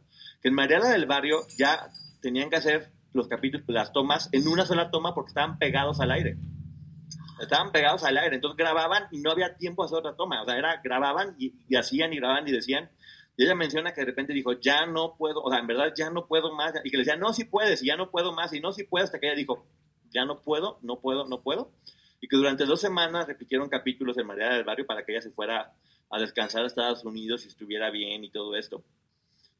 Yo creo que también aquí lo que ella está diciendo, dos semanas de vacaciones, ella es, es que estaba siendo explotada, en verdad. Claro, claro. Por O sea, lo- supuesto. lo- de, de una forma muy sutil está mencionando, la empresa me estaba explotando de una forma que ya físicamente era inhumano hacerlo.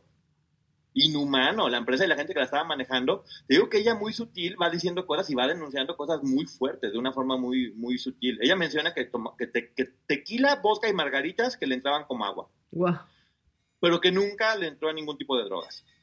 Nunca. Y que lo que era no viera. Tipo lo de Yuri también, que platica eso, que era como que el alcohol sí, pero la droga no, y los hombres sí también. Y que se volvió como Howard Hughes, que se volvió obsesiva compulsiva. Así de que tenía que mover las cosas y cambiar las cosas tres veces y que, le- o sea, que tuvo que ir a terapia, de que no podía con eso y que le dio fobia social. Y ya no quería hablar con nadie, no quería grupos grandes de gente. Ve la cantidad de trastornos que empezó a desarrollar con todo lo que tiene que ver la fama y se ve como muy bonito y la neta que la pobre la estaba pasando muy mal. Este, ella dice que estaban en un programa con Lili Estefan y que de repente la mamá le dice, Lili Estefan, por favor, preséntale a tu tío, Emilio Estefan. Y que, que Lili Estefan, no, pero ves que pues es que él no conoce a nadie. No, preséntale a tu tío, preséntale a tu tío, preséntale a tu tío. Aquí vamos viendo cómo operaba la mamá. Pues ándale que de repente están en el Festival Acapulco y que estaba Emilio Estefan en, en- en un hotel y que le, que le dicen, preséntamelo, preséntamelo y voy para allá y voy para allá y voy para allá. Pues hacen que vaya este, Talía en bikini, este, que porque no tenía para cambiarse en bikini al- con, con Emilio Estefan. Y que estaba también John Secada y que empiezan a platicar y que la mamá así de, cántale Talía, ve qué bonito cantas. Y dice Talía que era así como de, mamá, ya. Le estaba ofreciendo, le dijo un productor. Exacto. Y mira, y en bikini, qué guapa y qué bien canta y demás. Y que Emilio Estefan así como, "Ah, gracias señora. Y no, y mira que, pero es maravillosa y demás. Y que cuando, y cuando que le produce una canción y cuando le produce un disco, Talía que ya casi como harto le dijo, bueno, vayan a Miami después. Y que, y ahí ya pues, vemos algo, porque yo no, no produzco más que para mi esposa, yo ya no quiero producir ni, ni hacer canciones. Claro. No, vamos y vamos, si quieres vamos mañana mismo y cuando tú quieras. Pues ándale, que, que se van a, a Miami, al estudio de, de él, y que así como de, pues vamos a contar. Fíjate, fíjate la forma en que van presionando y llegando a donde quieren. Que mira Estefan así, pues no, pues estas son las canciones y mira lo que estoy haciendo, esta canción, yo lo estoy haciendo para Gloria Estefan, pero creo que puedes hacerla, creo que te, te- te podría quedar bien a ti. Sí, ahorita. ¿Cuál ya- era? ¿Cuál era? ¿No sabemos? a- a- ahorita Ah, lo que voy a va, va, va, perdón. Yo, yo la voy a hacer esta canción y todo ese rollo, este, no, pero pues como yo ahorita te la canto y ahorita la grabo. No, pero pues que llévate, no, ahorita te la grabo, ahorita, no, pero tú no, sí, yo estuve en Timbiriche, teatro musical, y yo la hago, yo la canto, yo la canto, yo la canto, y la cantó. Y esa canción que le quitó a Gloria Estefan, esposa de Emilio Estefan, es Piel Morena. Ah. Eres piel morena, canto de canciones de arena, entonces yo... Ay, pero qué bueno que no le quitó la de con todos los años, que es terrible, esa qué cosa tan fea. Entonces, Oh, qué horror. Ella justamente, ella, pero fíjate, fíjate cómo eh, buscaron al productor y lo estuvieron acosando hasta que consiguió meter y que ella pudiera grabar una canción con él. ¿Cómo funcionaba la mamá? La mamá era una Así fíjate, Poncho, qué apertura ¿sí? De Talía con todo y lo que adoró a su mamá y la imagen pues, que siempre quiso manejar, no nada más de su mamá, de su familia, de las mentiritas piadosas Sí. que dijo por ahí que ni son tan piadosas, pero cómo la proyecta cabrón. Pero es que es lo que te digo, lo, lo- lo que me encanta de este libro es que Talía no, no se calla nada y como que dice... Sí, "Ay, la verdad, yo creo que es entienda". una catarsis, ¿eh? Para ella Sí, al final. eh, en verdad, y lo que ella está, es- está diciendo todo de una forma como una dama, la verdad. O sea, está diciendo todo muy fino, pero aquí estamos viendo cómo la mamá la estaba, y ándale, mijita, cántale, y ándale, y ve, y haz, y llévala, y ve. O sea, buscando al productor que en ese momento era la No más importante de más. eso está fuerte. Y, se- y- y que de repente dice, terminé mi noviazgo de telenovela con Fernando Colunga, que qué significa eso? No, noviazgo de telenovela, o sea, para promocionar la novela, o sea, era mentira, o sea... Pues yo creo. Y se fue a Miami. Pues ya se había hecho amiguísima, nunca mencionan a Gloria Estefan, es bueno decirlo. Siempre menciona a Emilio. Obviamente eran como matrimonio, pero... Y que Emilio era mi confidente, y era mi mejor amigo, y era lo mejor de lo mejor. Y, ay, Emilio, qué buena eres. Y que de repente Emilio de la nada le dijo, es que yo creo que hay alguien que es tu alma gemela, tal, y porque estás muy sola. Es un amigo que se llama Tommy Motola y te lo quiero presentar. Y que le dijo, ¿quién es Tommy Motola? No sé quién es. Ay. No lo conozco. Yo no sé quién es, porque como. No, pues sepa. No, Como ay, Mariah como- claro. Como no estoy en el medio. era esposo. A ver, en ese momento, para que hacer un contexto, este, Tommy Motola era el director de Sony Music, que fue quien estaba manejando toda la ola del boom latino, que lanzó a Ricky Martin, que lanzó a Jennifer López, que inclusive estaba trabajando con Michael Jackson, por eso fue, o sea, él, él estaba trabajando con todo el mundo. Y de repente, casualmente, fíjate tú cómo se le ocurre a Emilio Estefan presentarlo con otro productor importantísimo ya a nivel mundial, a la persona importante para el siguiente paso, que era No, pero que tal, que- pero que Talía estuviera dentro del medio musical en la No competencia y no supiera quién era Tom Motola. No, eso es. Qué raro. Y sobre todo siendo superdotado. ¿Sí? Ella menciona que no sabe quién es y que en ese momento le pusieron una película en inglés que se llama Mambo Café en Nueva York y que la película era horrenda, pero que, que de hecho se la aprendió fonéticamente porque no hablaba casi inglés. Pero se fue a vivir a Nueva York. Como iba a hacer esa película, ya me voy mamá, o ya me voy todo mundo, ya me voy carrera, me voy a grabar una película de tercera división en inglés, pero es en Nueva York. Y casualmente en ese momento, pues le hace la cita con Tommy Motola. Y ella va a cenar con Tommy Motola. O sea, Emilio Estefan fue como el cupido que, estaba, que los presentó a los dos, porque pues obviamente quería la felicidad y que sí. estuvieran enamorados, sí, exactamente. Entonces ella menciona que- que- que ella ni hablaba español, que, que, él no hablaba español y que ella casi no hablaba inglés. y que ahí como podían se iban entendiendo. Eh, eh, también le tengo cosas muy divertidas. Y que de repente ya terminaron y que le dijo Tommy Motola, ¿cuándo, ¿cuándo nos vemos? Y dice Talía, in one, in one year. No, o sea, in one week. Como esta pendeja no sabe hablar. No, in one year. No, week.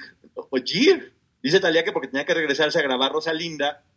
este, y que pues un año iba a estar atrapada en foros y que no lo iba a poder ver. Y que como, ah, ok. Pues. En ese momento siguieron estando en contacto y él dice, él dice que le llenó todo de flores y que ella sabía que Tommy se iba a dar un paseo en yate porque iba a viajar a no sé dónde fregados y que le mandó a hacer unos lentes de sol con su nombre y una bata de baño también con su nombre bordada que la quité de más.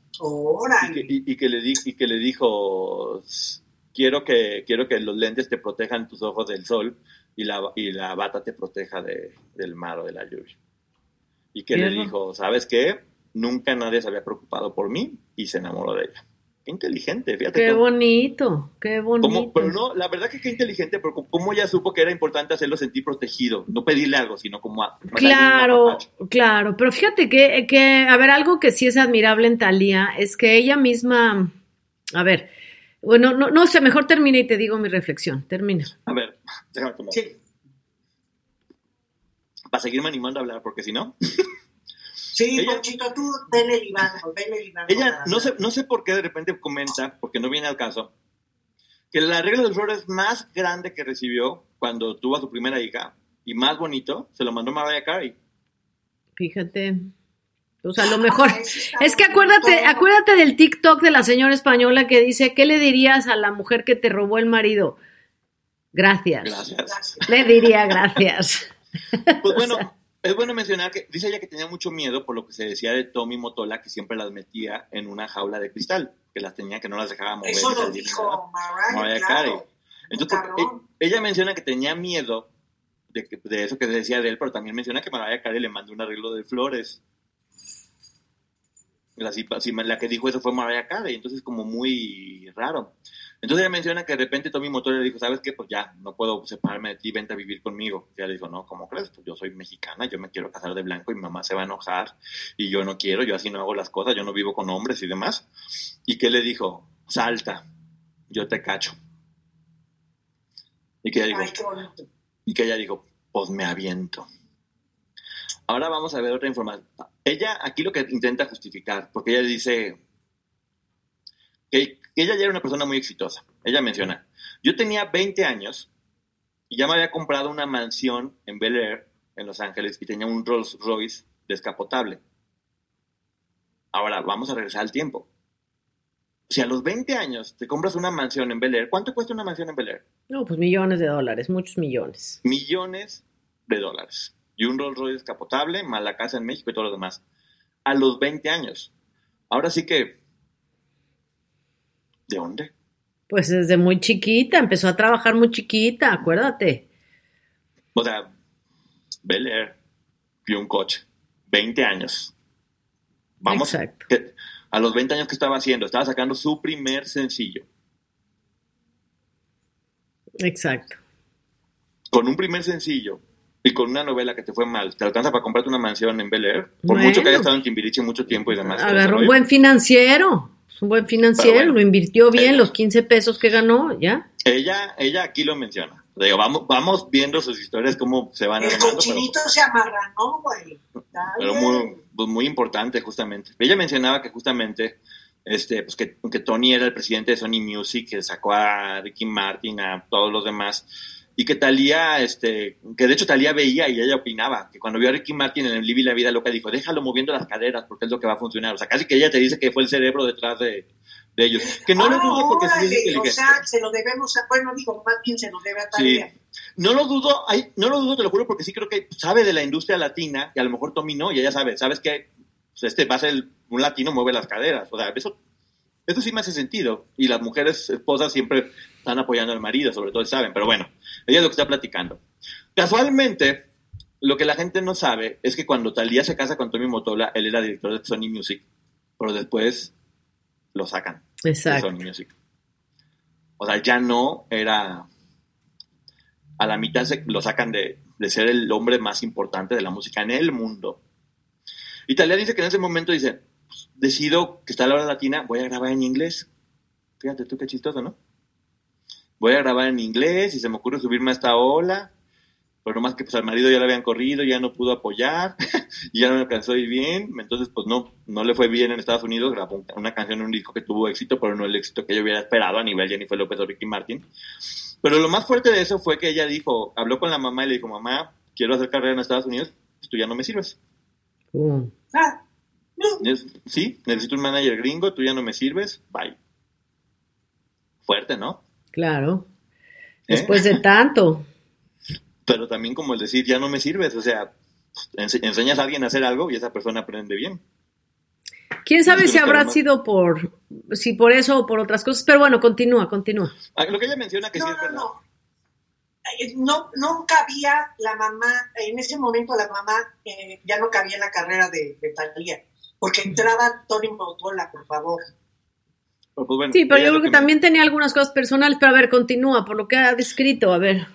Ella menciona que, que, que- que decía, no mames, qué pendeja. Pues obviamente Tommy ya no se va a casar conmigo porque ya le di lo que quería, ya estoy viviendo con ella, ya sea, ya. O sea, no se va a casar conmigo nunca y que de repente un día le dijo, oye, vamos a casarnos. Y que ella le dijo, bueno, quiero que sepas, antes de casarnos, que yo ya soy una mujer millonaria. Que es verdad, ¿eh? Ella dice, yo, no- o sea, yo, no, yo no ando contigo por el dinero, porque yo me puedo comprar lo que yo quiera, yo soy millonaria, yo, o sea, yo, yo soy exitosa, yo ya tengo todo. Si ando contigo es porque te quiero. No sé por qué lo pone en el libro, porque creo que más que una explicación para Tommy, es una explicación para la gente. Como para decir, ni se les ocurra que anduve con él por interés, porque yo ya estaba Claro. y millonaria. Y que una vez estaba con, los, con el matrimonio de Emilio Estefan y que estaba viendo así, que, que un atardecer morado, fíjate, dijo. Y que de repente dice Tommy, que dice ella, quisiera captar este atardecer para toda la vida, y que dijo Tommy, espérame poquito. Y que corrió y que ella así de, ¿qué pasó? ¿Qué pasó? Y que llega Tommy Motola con una cajita y que ella así de, que se le, el corazón se le hizo así de, ay, me va a proponer matrimonio y que Tommy Motola le dice, se te van a ver muy bellos. No, que en ese momento dice, casi me desmayo de, no mames, pendeja, ¿cómo pensé y demás? Y cuando lo abre, pues sí era el anillo. Era el anillo y pues nos vamos a casar y a planear la boda. es que este pedacito para mí es muy representativo de lo que era su matrimonio. Que la lleva a Tommy Motola, vaya te vas a casar, pues vamos, te voy a llevar con Vera Wang, la mejor diseñadora del mundo y la más cara, que ella dijo, pues no, yo me voy con Michi. Sí, sí, Sí. es cierto, sí es cierto, su vestido fue de Mitzi. Pero ¿a poco no te habla mucho? Muy de- lindo, ¿eh? No, a ver, yo creo que, ¿sabes qué? Sí. Creo que ahí había con Talía un poco de lealtad con respecto a Mitzi. Y además Sí. es bueno Mitzi al final, Yo ¿no? también le... Bueno, otra cosa, a mí Talia me cae increíblemente bien, la amo en TikTok y todas las cosas que hace y demás, y aquí es eso, o sea, fue leal a su amigo, o sea, eso habla muy bien de ella, la neta. Y te platica del vestido, que tenía hilo de sabe dónde, que se mandó a montar a Turquía y que trajo el hilo de... O sea, el vestido era otra cosa, que, que de hecho, que no cabía en el coche, que se le entumieron las patas por estar en el coche con, con todo el vestido encima, que tuvo que cambiarse en un salón porque en su casa no podía, o sea, pinche vestido, ¿se acuerdan que tenía una cola como de 500 metros? Sí, O bueno, dice, ¿cómo la sufrí? Me salió un grano del estrés, todo esto, o sea, horrible, horrible, horrible. Que en su boda cantó Donna Summer y Gloria Estefan. Y de invitados fueron a su boda Michael, Michael Jackson, Jackson. Jennifer López, Robert De Niro y Bruce Springsteen, entre otros. Que eran mitad gringos y mitad mexicanos. Que a las 12 de la noche en punto, todos los gringos se fueron. Y que todos los mexicanos se quedaron hasta poder comer pozole. Claro, pues claro, claro, la Yo que boda cultura. suena algo maravilloso. Esta cosa de Nueva York y México, ella bien orgullosa de lo suyo. O sea, ¿a poco no parece una novela bonita? Este, y dice ella justo eso, que, que, que ella cuando se casó ya era una mujer grande. Y que cuando intenta querer ser madre, que la pasa muy mal, dice ella. Yo no sé si el consejo de Talía está bien, dice, una calle en la trampa de que te dicen, tú vive, haz, haz todo lo que quieras y después sé madre. Dice, pues yo a los 35 años, una mujer después de los 35 ya es muy difícil que sea madre. Yo creo que no, pero ella lo menciona. que Cada ya- quien, ya- no es cada quien. As humans, we're naturally driven by the search for better. But when it comes to hiring, the best way to search for a candidate isn't to search at all. Don't search, match with Indeed. When I was looking to hire someone, it was so slow and overwhelming. I wish I had used Indeed. If you need to hire, you need Indeed. Indeed is your matching and hiring platform with over 350 million global monthly visitors, according to Indeed data, and a matching engine that helps you find quality candidates fast. Ditch the busy work. Use Indeed for scheduling, screening, and messaging so you can connect with candidates faster. And Indeed doesn't just help you hire faster. 93% of employers agree Indeed delivers the highest quality matches compared to other job sites, according to a recent Indeed survey. And listeners of this show will get a $75 sponsored job credit to get your jobs more visibility at Indeed.com slash podcast. That's Indeed.com slash podcast. Terms and conditions apply. Reducing the amount of waste in your workplace will have a positive impact on our environment and can save your business money. It's also the law in Montgomery County. Make it your business to recycle right. Learn more at montgomerycountymd.gov slash recycle right or call 311. en su organismo, Sí. pero el primer hijo a los 35, no sé, pero a lo mejor, Sí. no, no sé la verdad. Cada quien. Bueno, ella, men- ella, man- ella menciona que la pasó muy, muy mal para tener hijos, o sea, que en verdad no podía y no podía y no podía y fue un caso completamente, pero vamos a verlo más adelante. El capítulo 5 se llama Perdón. Dice, perdón es el hermano mayor de la libertad. Eso me gusta. Gracias por estar conmigo. Aquí platica toda la parte del secuestro, que la verdad, Ujú. Bravo, Talía. Qué bonita forma de contarlo. Con una empatía y con un cariño para sus hermanas y con una clase. Ella te platica que estaba dando un masaje que de repente le hablan por teléfono y le dicen secuestrar. Lo que ya vimos en el libro de Ernestina, porque no vale la pena repetir todo, Ajá. porque ya lo vimos. Que pensó que era una broma y que no. Que se volvió loca y que ella lo que me, que decía es mi culpa, es mi culpa, es mi culpa, es mi culpa, es mi culpa, es mi culpa, es mi culpa, es mi culpa. Este, nunca habla de que ella pagó, nunca habla de nada, nunca se, nunca se cuelga esa, No, esa no puede medalla. decirlo. Y lo, ella habla muy bien, tanto de Ernestina como de Laura. Increíble. Ella menciona, cada una tiene una visión diferente de lo que pasó. Las dos son respetables. Mi hermana hizo el libro Líbranos del Mal y platicó todo lo que fue. Laura hizo la obra Cautivas y cada quien tuvo su momento de crisis y yo respeto mucho los dos. Y ella menciona, este... Fíjate, algo no se ha mencionado mucho es que cuando iba a hacer la obra, quien había pedido los boletos era Camila Sodi. Y que Mm. al final, como Camila Sodi no fue, iba a dejar plantada a su tía que ya le había conseguido los boletos, fue que fue terminando yendo la mamá con los compadres. Mm. Ah, mira. Entonces, fíjate qué chistoso. Camila decide no ir, va tu mamá y la secuestran. Yo creo que también eso debe ser algo que le está como llenando todo. Claro. Digo, narra todo, habla muy, muy bien de ellas y de cómo fue todo el proceso, completamente empática, cariñosa. Inclusive en ese momento ya no se llevaba bien con Laura Zapata porque dice, creo que Laura no, o sea, sintió que no supimos entenderla en ese proceso que estaba llevando y se alejó. Porque cuando, cuando ya salieron y se acabó todo el proceso, dice ella que Tommy y ella les dijeron, vengan a vivir a Estados Unidos, nosotros les pagamos todo, las apoyamos lo que quieran, ya no estén allá, qué miedo y demás. Y que Titi sí quiso y que Laura no quiso irse. Porque les Laura no, a ver, hay, hay, que aclarar aquí también, Laura lo dijo en, en muchas ocasiones, su relación con Tommy Motola nunca fue buena, ni antes de que se casara este, con su hermana, ni cuando se casó con su hermana. conocía la verdad no nunca fue buena, entonces eso se me Pero bueno, igual, o sea, que de hecho querían que Laura se fuera a Miami, o sea, que decían, ok, Titi que se venga a Nueva York, que le gusta más y que Laura se vaya a Miami porque conoce gente que está en Telemundo y puede hacer novelas. O sea, les ofrecieron su ayuda y Titi la aceptó y Laura no. O sea, ella también como diciendo, o sea, no crean que sí, tuve la culpa, pero intentamos eso, compensar de alguna manera, porque sí se sentía culpable. Y que Titi Fíjate, dice, Titi, pues en México era una mujer guapísima, rubia de ojos claros, y acá pues era otra güera más. Entonces, como nadie la pelaba, dijo, no, sabes que yo no voy a conseguir aquí marido y me regresé. No, güey, yo me regreso otra vez, claro. Y dice, ya he vivido tanto que ya soy una viejita joven. Amor es perdón. Después viene el capítulo 6, que es Renacer, donde ella platica justamente eso de que no se podía embarazar y no se podía embarazar y no se podía embarazar bajo ninguna circunstancia, que hizo mil tratamientos, que hizo todo, o sea, un calvario de que no podía y que la frustración y que era un fracaso y demás.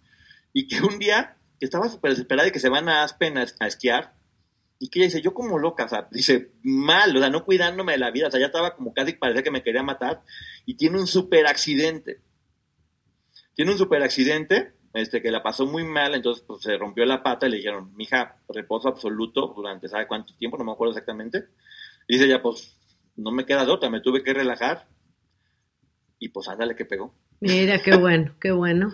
Se rompió la pata y pues estaba relajada. ¿Había pegado antes o pegó cuando se relajó? Pegó después. Pegó en cuanto se relajó, pegó después. O sea, con la pata jodida, pues se tenía que quedar acostada. Que ella se empezó a sentir mal y que ya ni siquiera pensaba en el embarazo, que fue a decir, oye, me siento mal, me siento mareada, y que fue y le dijeron, estás embarazada. Y, ¿cómo? O sea, que, que ahora de cuando ya habían dicho, ya, me vale madre, ya siempre no, salió embarazada. Y que su hermana le había hablado y que le dijo, te soñé de... Va a platicar toda una historia de que te soñé de cinco meses embarazada y que después... hizo un cuento ahí como mágico ancestral. Híjole, luego platica lo de su parto. La verdad, esa sí tienen que leerla porque está divertidísima cómo lo platica ella todo como lo platican. De que estaba encabronada y que quería patear a todos los hombres. Y que Tommy Motora le decía, baby, te amo. Y que decía, ¿dónde cuelgo a este cabrón? ¿Cuál pinche te amo? Sí, es el clásico que pasa hasta en las películas. Que, duró, que duró 32 horas este, de parto, que la estaba pasando muy mal y que le decían, ¿sabes qué? Es que no estás dilatando. Y que le decía al doctor, es que es muy peligroso porque lo que tengo que hacer es hacerte un tacto, pero es peligroso porque te puede infectar. Porque tienes como una naranja y tengo que meter la mano y apachurar y que decía ya, aprieta la pinche naranja ya, apriétala, aprieta la naranja. Y que es peligroso, aprieta la naranja, ya no me importa. Y tú Tommy no tienes porque me está doliendo mucho, lárgatela a la fregada. Que llega el anestesiólogo y que, que, ve la inyección gigante, que la duermen, y que cuando ella siente la anestesia, que agarró, que agarró al anestesiólogo toda dopada y que le besó la cara y que le decía, gracias, te amo, te amo te amo, te amo, te amo. Y pues bueno, ya al final está muy divertido. Si lo pueden leer todo, está muy chido. Pues bueno, ya. Igual a la niña y menciona que fue impresionante. El capítulo 7 se llama Fe. Este. Y ella habla mucho de su parte espiritual. Menciona que en la parte donde estaba más mal, más, más mal. Esto, esto aquí es lo que ella está platicando. Y aquí si no quiero. Quiero tomármelo en serio por ella, no porque yo lo crea tal cual. Ella menciona que de repente estaba en una etapa muy mal y estaba con todas sus hermanas. No lo menciona tal cual, pero ella se volvió cristiana. Unas hermanas tuvo una, estuvo muy mal de salud, se volvió cristiana y empezaron a meter uno por uno a esta vida cristiana, a excepción de Laura Zapata. Toda la familia se volvió cristiana, Laura Zapata no este, que más adelante vamos a ver qué fue lo que pasó. Y ella dice que se juntaron todos y que cerró los ojos y que le decían, este, ¿sabes qué siente Jesús? Empezaron a orar.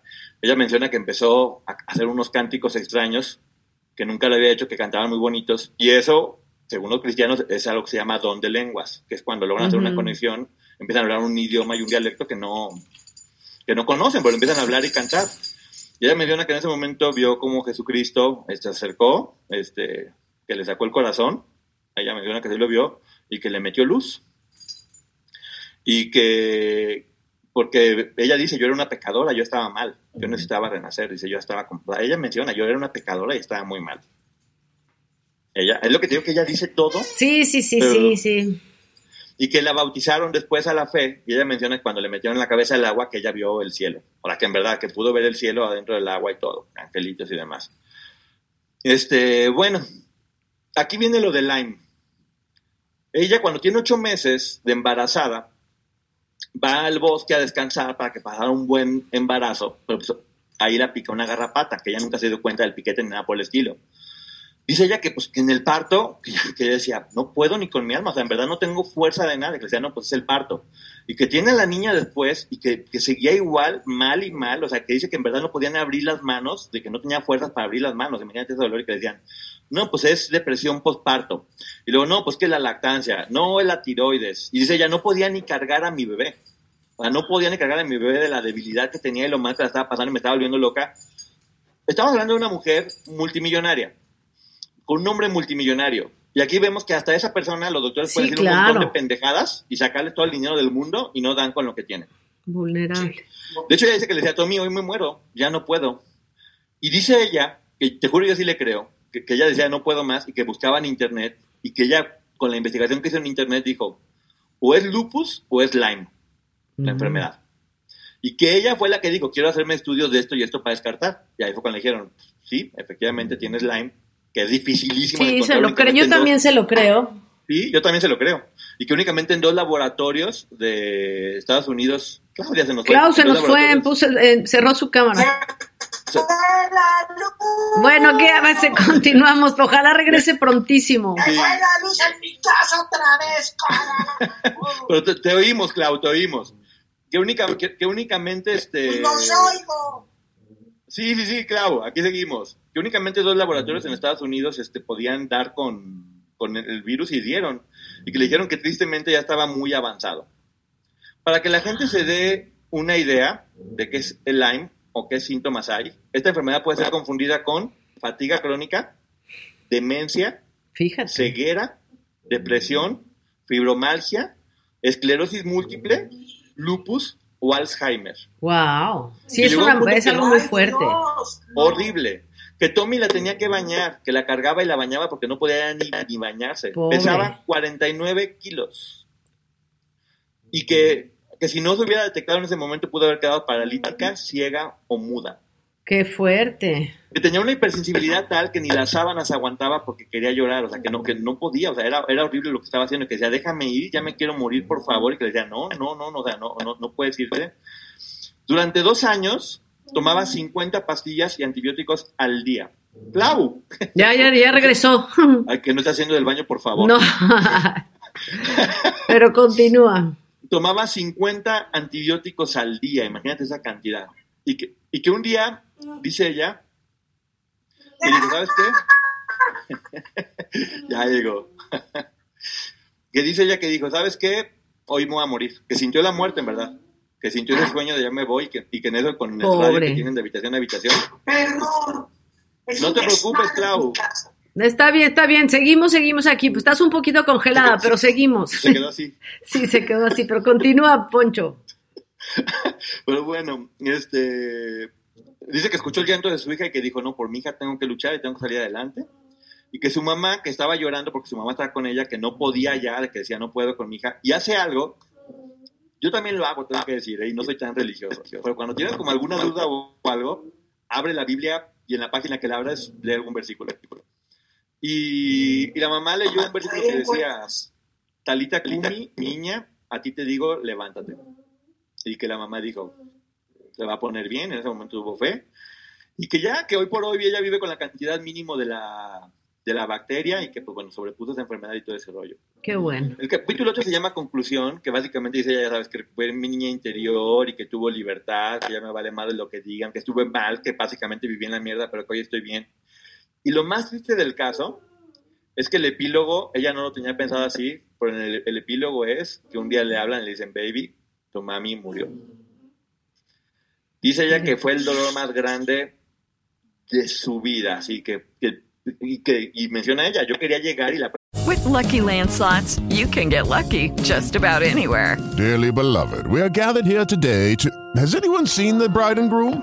Sorry, sorry, we're here. We were getting lucky in the limo and we lost track of time. No, Lucky Land Casino, with cash prizes that add up quicker than a guest registry. In that case, I pronounce you lucky. Play for free at LuckyLandSlots.com. Daily bonuses are waiting. No purchase necessary. Void where prohibited by law. 18 plus. Terms and conditions apply. See website for details. La prensa no me dejaba y nos tomaban fotos, lo que ya había visto, un par- lo de Juan Gabriel y demás. Y que su mamá antes de morir le dijo a Titi, siempre en las bodas pasa algo, cásate, pase lo que pase. Y que le decía, por favor, no sabes, invita a tu hermana Laura a la boda, no me gusta ver las peleadas, quiero que esté tu hermana Laura en la boda, por favor. Pues se muere la mamá un día antes de la boda de Titi y Titi decide casarse en el funeral. Ah, sí es cierto, ya me acordé. Sí, sí, Entonces, muy bizarro, muy todo el mundo lo dijo. por cierto, ¿eh? Muy, sí, Entonces, muy bizarro, todo el mundo lo dijo. Sí, y justamente la mamá muere y logra reunir a todas las hermanas, porque hay una foto de eso de todas las hermanas abrazadas alrededor de la tumba de la mamá. Dice Talía, mi mamá era tan, siempre salía con la suya que logró juntarnos a todas y que, y que se casara ella y que Laura Zapata estuviera en la boda de ella. Fíjate. Mencionan que hubo varios rituales, que hubo un ritual cristiano de las demás hermanas, que hubo un ritual católico de Laura Zapata, porque por todas las religiones y por lo que querían. Dice Talía que ella únicamente llevó un mariachi blanco, este, que todos vestidos de blanco para cantar las canciones que a su mamá le gustaban y que fuera épico. Entonces, pues bueno, así terminó este libro, que yo, la verdad, considero que es un muy buen libro, y es una muy buena historia, tiene muchas cosas muy buenas. Sí creo que fue muy honesta, creo que fue muy políticamente correcta, creo que fue valiente, creo que tuvo muy buen gusto al decir las cosas porque dijo lo que quería decir, no lo ocultó, pero lo dijo como lo quería decir. Y creo que la historia detrás de lo que ella dice, uniendo las, las cositas que nos va tirando y dejando, puede ser buenísima. No sé Yo creo que sí, a ver, yo creo que mi- la conclusión que te iba a decir antes de que termine el libro, que bueno que me esperé, yo sí creo, fíjate que me cambia mucho la imagen de Talía, ¿eh? Al sí me parece una mujer muy talentosa, si no una superdotada, sí me parece que tiene talento, porque por mucho que hubiera hecho y la hubieran manejado como hubiera sido, si no hubiera tenido talento, pues no hubiera seguido. La verdad es que sí creo que es una mujer, además de que es bellísima, me parece muy talentosa. Y me cambia la imagen porque si bien tiene, como ella dice, haber empezado en este medio en un, un poco fangoso, yo creo que lo que tú dices es muy cierto, recupera a su niña interior y perdona, porque de debe haber vivido cosas que no fueron gratas para ella, que siendo adulta se da cuenta, tiene una hija y se da cuenta que no le gustaría que su hija viviera lo que ella vivió seguramente y mucho y tampoco su hijo.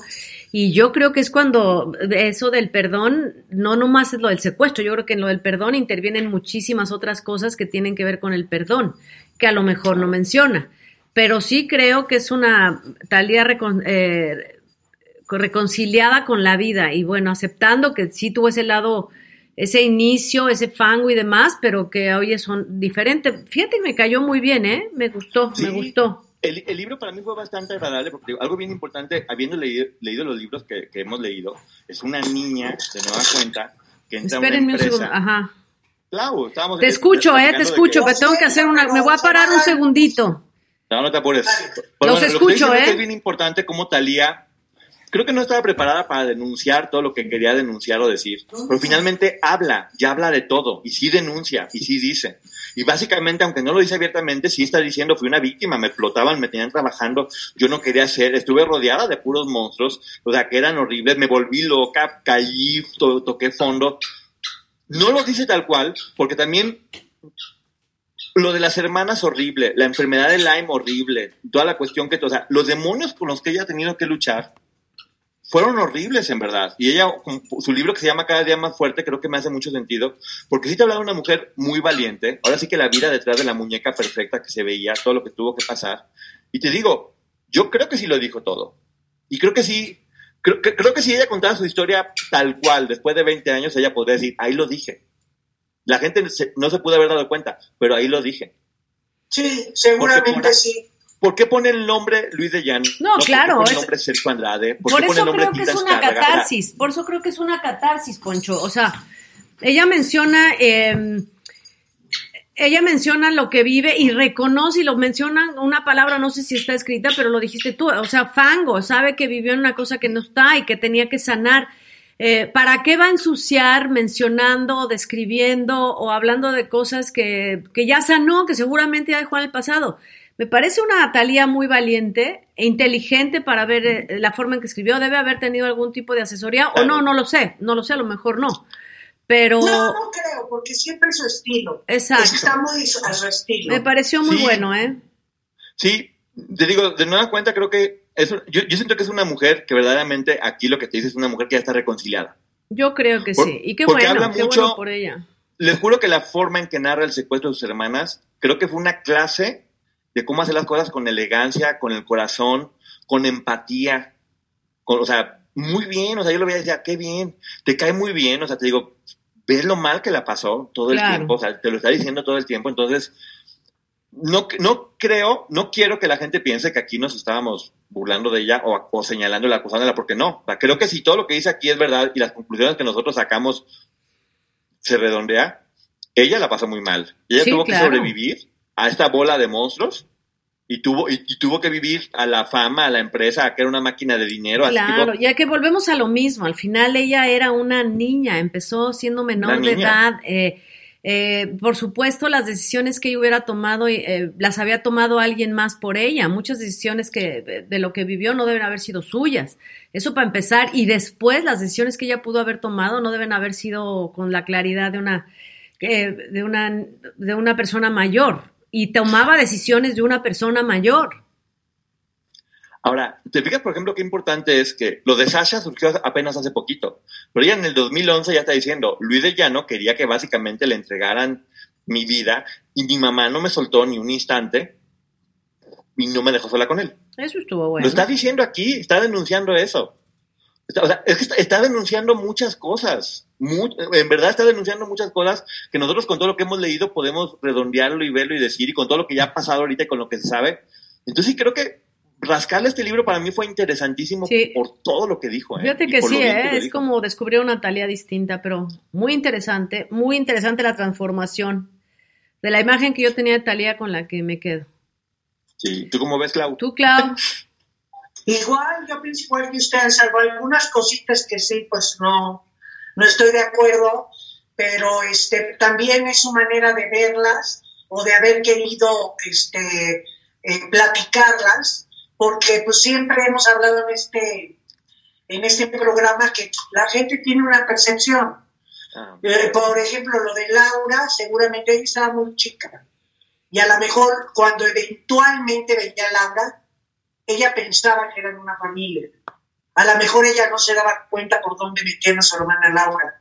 Sí, claro, no, bueno, eso sí, claro, eso, pero por eso hay que entenderla desde el punto de vista de la edad que tenía, la circunstancia que estaba viviendo, que ya sabemos que aunque sean los mismos hijos de los mismos papás, eh, son distintos. No tiene la misma Somos historia distintos. Oye, Exacto. También no, hemos leído el libro de Yuri, hemos leído el libro de Luisito Rey, y creo que aquí se repite lo mismo, porque ella también lo dice, como esta dualidad entre una mamá que la cuidaba demasiado, pero al mismo tiempo la exponía demasiado.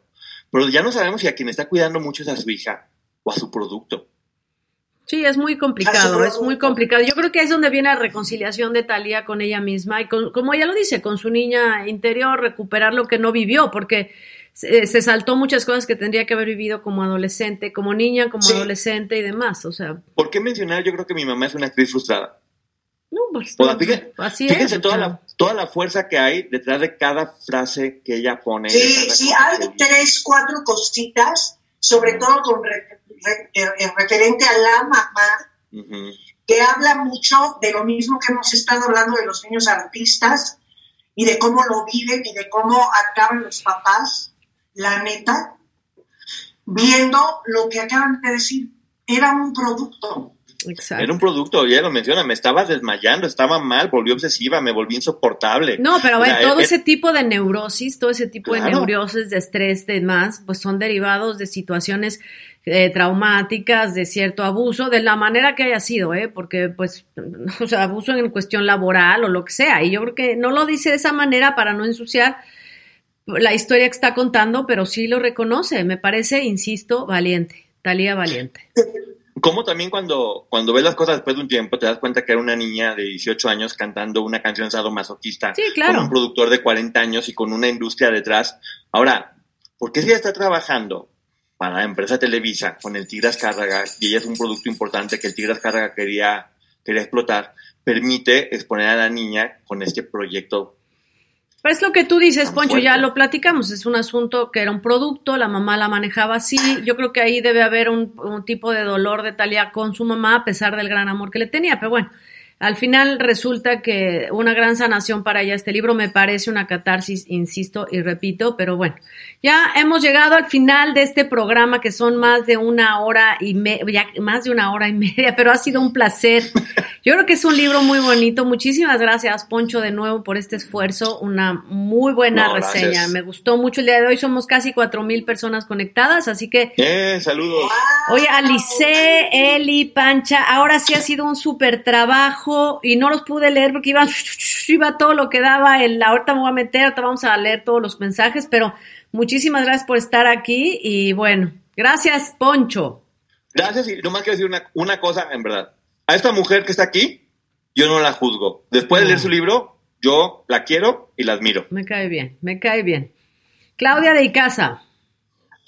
Pues sí que fue una gran crónica con sus, este, pues, sus, sus, sus resbalones, pero una, no, no tú, yo sé, Conchito, no, tú no te resbalaste y eso que tienes sentido, este, pero Me cayó bien, algunos resbalones, pero muy al estilo de lo que uno podía esperar de una Talía que siempre ha sido la misma, porque algo que ha tenido Talía es que siempre se ha conducido igual, no es de sorpresa, de Sí, que, ¡ah, ay, efectivamente. qué sorpresa que ahora hable así, diga así, no.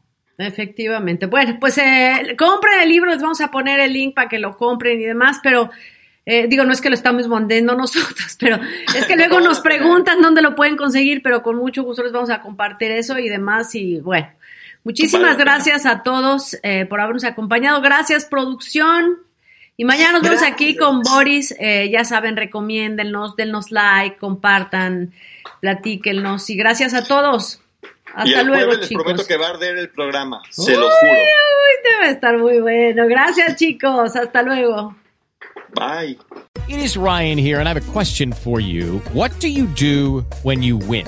Like, are you a fist pumper? A woohooer, a hand clapper, a high fiver. I kind of like the high five, but if you want to hone in on those winning moves, check out Chumba Casino. At chumbacasino.com, choose from hundreds of social casino style games for your chance to redeem serious cash prizes. There are new game releases weekly, plus free daily bonuses. So don't wait. Start having the most fun ever at chumbacasino.com. No purchase necessary. Group. Void were prohibited by law. See terms and conditions. 18 plus.